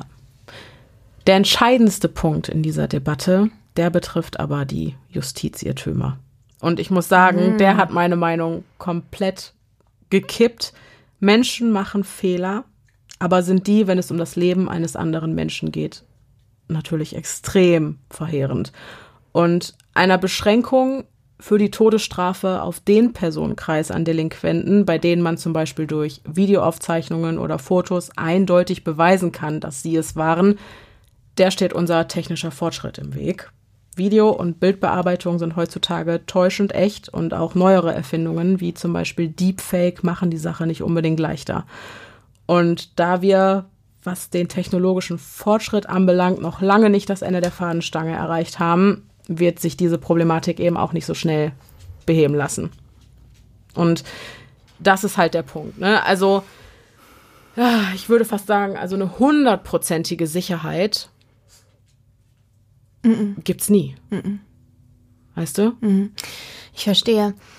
Also das heißt, was war denn deine Meinung vorher? Hast du vorher, warst du für die Todesstrafe? Naja, also ich glaube schon, wenn ich das mal so frei sagen darf, dass gewisse Menschen ihr Recht auf Leben verwirkt haben. Hm, okay. Ich glaube, das ist möglich, indem man viele andere Leben raubt und viele andere Leben zerstört. Äh, ob der Mensch über Leben und Tod entscheiden sollte, Gott spielen sollte, wenn man es so nennen will, und dann auch noch den Beruf eines Henkers umsetzen muss, was mh, da komme ich dann so an meine Grenzen, was das alles angeht. Aber gerade unter äh, hier in Anbetracht der Justizirrtümer, das ist ein Risiko, das ich nie eingehen würde. Das ist das, äh, Ja, genau, was ich meinte. weil da ist Vorsicht besser als Nachsicht. Also Ja. Ja, auf jeden Fall. Ja. Also das war das, das, deswegen fragte ich. Das war Ja. das, was quasi so der Turning Point für dich war, Mhm. wo du jetzt sagst, okay, das sehe ich jetzt komplett anders für den Fall, dass quasi auch nur eine prozentige Chance besteht, Genau. dass dieser Mensch das nicht getan hat und unschuldig und getötet unschuldig wird. Mhm. getötet wird. Ja, okay. Wie siehst du es im Fall von Charles Ing? soll der in seiner Zelle verrotten. Mhm. Wie er es die letzten 20 Jahre auch getan hat. Ja. Noch nicht ganz 20 Jahre, aber vielleicht macht er die noch voll. Ne, sind doch 20 Jahre. Über 20 Jahre, 24, 23 Einfach schlecht in Mathe. ja, ja, genau. Mhm. Und deine Meinung? Ich finde das so schwierig, ne? Klar, das ist eine Argumentation, ähm, aber gerade bei solchen Sachen, also bei solchen alten Fällen, ne? Und ganz ehrlich, die Manipulationswege waren damals noch nicht so gegeben. Das wissen wir alle. Also der ist so schuldig, das knallt. Und Stimmt, der ist so schuldig, das knallt. ja. ja, und ich würde sagen, also ja, ich, ich weiß es nicht. Ich, ich denke halt irgendwie, der wird da jetzt küngeln bis zum geht nicht mehr, um herauszuschieben, dass er hingerichtet wird. Am Ende wird es sowieso passieren oder auch nicht und er stirbt eines natürlichen Todes, aber Hauptsache die Gesellschaft ist eben, Entschuldigung, dass ich das so sage, aber von äh, solcher Art Mensch befreit. Weil das einfach, also, nee, Ja, was zum was zum. ja, genau. also das ist immer noch so, dass ich eben nur denke, was zum und nicht so richtig sagen kann, was ich darüber denke, weil es halt irgendwie sacken muss. ja, also, ja, ja. Was Du gibt kannst- es für Menschen, bitte? Ja, wenn das alles ein bisschen sich gelegt und beruhigt hat in dir drin und sortiert hat, kannst du natürlich auch mit unseren Hörerherzchen in dem Beitrag, in den Kommentaren Genau. nochmal in den Dialog gehen. Genau. Wir gucken mal. Ich bin gespannt, was Ja. ihr so schreibt und werde mir das alles Fall. auf jeden Fall in Ruhe mal durchlesen. Und damit wir jetzt noch ein bisschen auf andere Gedanken kommen, abschließend äh, noch ein bisschen belangloser Talk. Und zwar, ich hatte ja angefangen, Walking Dead zu gucken. Ja. Vor langer, langer Zeit. Wurde Ja. mir ja auch von vielen von euch empfohlen da draußen. Und ich bin tatsächlich dran Äh, geblieben. Gehuckt bist, äh, warst du Ja. aber nur, weil ich Genau. mir so in die Hose geschissen Genau, habe. du hast mich ja vor einer, ich will jetzt auch nicht spoilern. Vielleicht kriegen wir es ohne Spoiler Nee, hier wir brauchen nur sagen, diejenigen, die wissen, also die Kenner kennen's. ja. Staffel 7, Folge 1, liebe Freunde. Ja, aber Das- jetzt gehen das, die alle schon mit einer Erwartungshaltung an Das war der diese Grund. Folge dran. Ja, aber das, das ist okay. nicht schlimm. Das okay. hatten wir, das, ich Ja. finde, das ist nicht schlimm. Auf Staffel jeden 7, Fall wurde ich ausdrücklich vor dieser Folge gewarnt und ich habe diesen Punkt erfolgreich passiert. 1. Ist wahr. Es war, Hast auch ein bisschen schlecht geschlafen, hast du mir geschrieben. hab ein bisschen schlecht geschlafen, aber ich musste danach, habe ja danach gesagt, als ich dann angefangen habe, diesen Fall zu recherchieren, du, du solltest dich mit Nigen und seinen Methoden besser anfreunden, weil unsere beiden heutigen Täter stehen dem im Nichts nach. Und da kommt nämlich der, die Sache, diese, diese Parallele, die ich da sehe. So, und jetzt geht's nämlich zum Eingemachten. Wenn ihr nicht gespoilert werden wollt, dann an dieser Stelle bitte einmal, hm, sagen wir, Eine halbe Minute. eine halbe Minute vorspulen. Achtung. Jetzt? Und zwar diese Masche, geliebte Menschen vor den Augen ihrer Angehörigen auf brutalste hinzurichten, um Angst zu schüren, um andere Menschen das tun zu lassen, was du von ihnen willst, das kam mir doch arg bekannt vor. Ja. Und ich finde, unsere beiden heutigen Protagonisten sind tausendmal schlimmer. Ja, finde ich auch. Deswegen habe ich mich, Ja. das finde sogar ich tatsächlich. Ja. Deswegen habe ich mich gefragt, als du im Vorfeld zu mir sagtest, äh, ja, stell dich, du solltest dich damit besser anfreunden, weil stell dich auf was ähnliches ein. Und ich den Fall höre und denke, Ja, aber schon. ja, aber weiß nicht. Genau das ist es. Ja, aber viel schlimmer. Aber viel schlimmer. Viel schlimmer. Viel schlimmer. Nur weil du damals schon so warst. Oh Gott, das ist das Schlimmste, was ich je gesehen habe. Ja, das ist das Schlimmste. Ich bin nach wie vor der Meinung, ich bin der Meinung, das ist das Schlimmste, was ich je in einem zur Unterhaltung dienenden Medium namens Fernsehen, was für alle Menschen erreichbar ist, gesehen habe. Wurde das im das Free TV Hat mich, ausgestrahlt? ja, das hat mich so abgefuckt. Das hat mich so abgefuckt, dass Mhm. ich auch die nächsten anderthalb Staffeln gebraucht habe, Mhm. die ich sehr zaghaft geguckt habe, um überhaupt wieder da reinzukommen. Weil es mich so abgefuckt hat. Und ich habe mit einigen von euch gesprochen, die mir Mut gemacht haben, nach dieser, nachdem ich das in meine Story gepostet hatte, Mhm. dass das mit Abstand das Schlimmste ist, was ich je im Free TV gesehen habe oder Netflix diesmal. Äh, es wird besser, Pia, es wird besser, es wird auch noch mal schlimmer, aber es wird besser.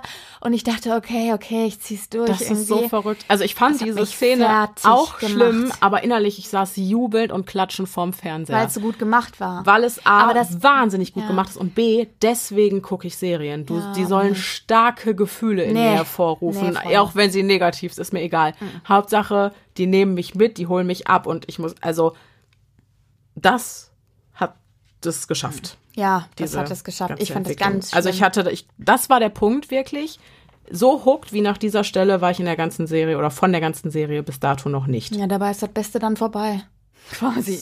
Ja, nee, Also- ich hatte noch zwei weitere Staffeln Ja, ja, Spaß. ist okay, das ist in Jetzt Ordnung. leider muss ich persönlich sagen, mit Staffel 9, also langsam denke ich mir, Was? ich möchte den nicht. Also, ja, ich, also ich kann nur sagen, ich kann das nicht so gut, also ich kann das ja nicht abspalten. Das ist ja auch der Grund, weshalb ich keine Horrorfilme gucken kann, weil ich die Realität nicht abgetrennt kriege von dem, was ich gucke. Ich bin dann so da drin und wenn ich hooked bin, bin ich hooked. Das ist der Grund, weshalb ich mir in die Hose scheiße, wenn ich einen Horrorfilm anschauen muss.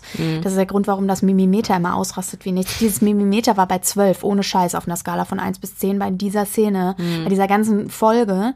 Und ich habe am Ende wirklich weinend auf dem Sofa gelegen und mir Augen und Ohren zugehalten. Ich kann sowas nicht war ertragen. der Wahnsinn. Ich kann es nicht ertragen. Es war für mich völlig unerträglich. Völlig unerträglich. Also Mhm. war eine absolute Katastrophe. Ja. Und äh, ich war auch sauer. Weil ich, damit- war auch, ja, ich, ehrlich. ich war auch sauer. Ich war richtig ich sauer. war auch sauer, auf jeden Fall. Ja. Aber es hat was in mir bewegt. Ich war auch erfreut darüber, dass ich sauer bin. War. Ich nicht. ich, ich nicht. Okay, so Okay. unterschiedlich sind wir Menschen. Das ist wahr. Feldversuch anhand von Walking Dead Staffel 7 Ist Folge so. 1. Wir können ja eine, wir können Abstimmung machen. Nein, lassen wir das. Es ist zu trivial. Ja. Ja. Mm. Dabei wollte ich doch, dass wir mit diesem Gespräch auf bessere Gedanken kommen. Ach nein, das ist auch, auch fein, alles so klar. ein bisschen was Belangeloseres. So, Freunde der Sonne. Das war die Folge. Eure Gedanken und Anregungen und Beiträge und Nachrichten und was auch immer könnt ihr uns gerne auf Instagram zukommen lassen. Podcast.stimme im Kopf heißen wir da. Jetzt habe ich mir schon die E-Mail-Adresse verraten. Die ist podcast.stimmimkopf.gmail.com. Auch da könnt ihr hinschreiben. Außerdem geht noch ein dickes, fettes Dankeschön an unsere heutigen Sprecher. Einmal an Martin Cooper als Charles Ing und an Felix Holm als Leonard Lake. Vielen, vielen Dank, dass ihr das für uns gemacht habt und die Folge auf diese Art und Weise so krass aufgewertet habt. Ich habe einfach immer eine diebische Freude an solchen Einspielern. Die Kontaktdaten der beiden, also E-Mail-Adresse und Instagram-Verlinkung, findet ihr auch alles in der Folgenbeschreibung und den Show Notes. So, ansonsten bleibt mir nur noch zu sagen, dass ich hoffe, dass euch diese Folge gefallen hat, dass ich außerdem hoffe, dass wir uns beim nächsten Mal wieder hören. Bis dahin, bleibt, sicher, es ist gefährlich da draußen.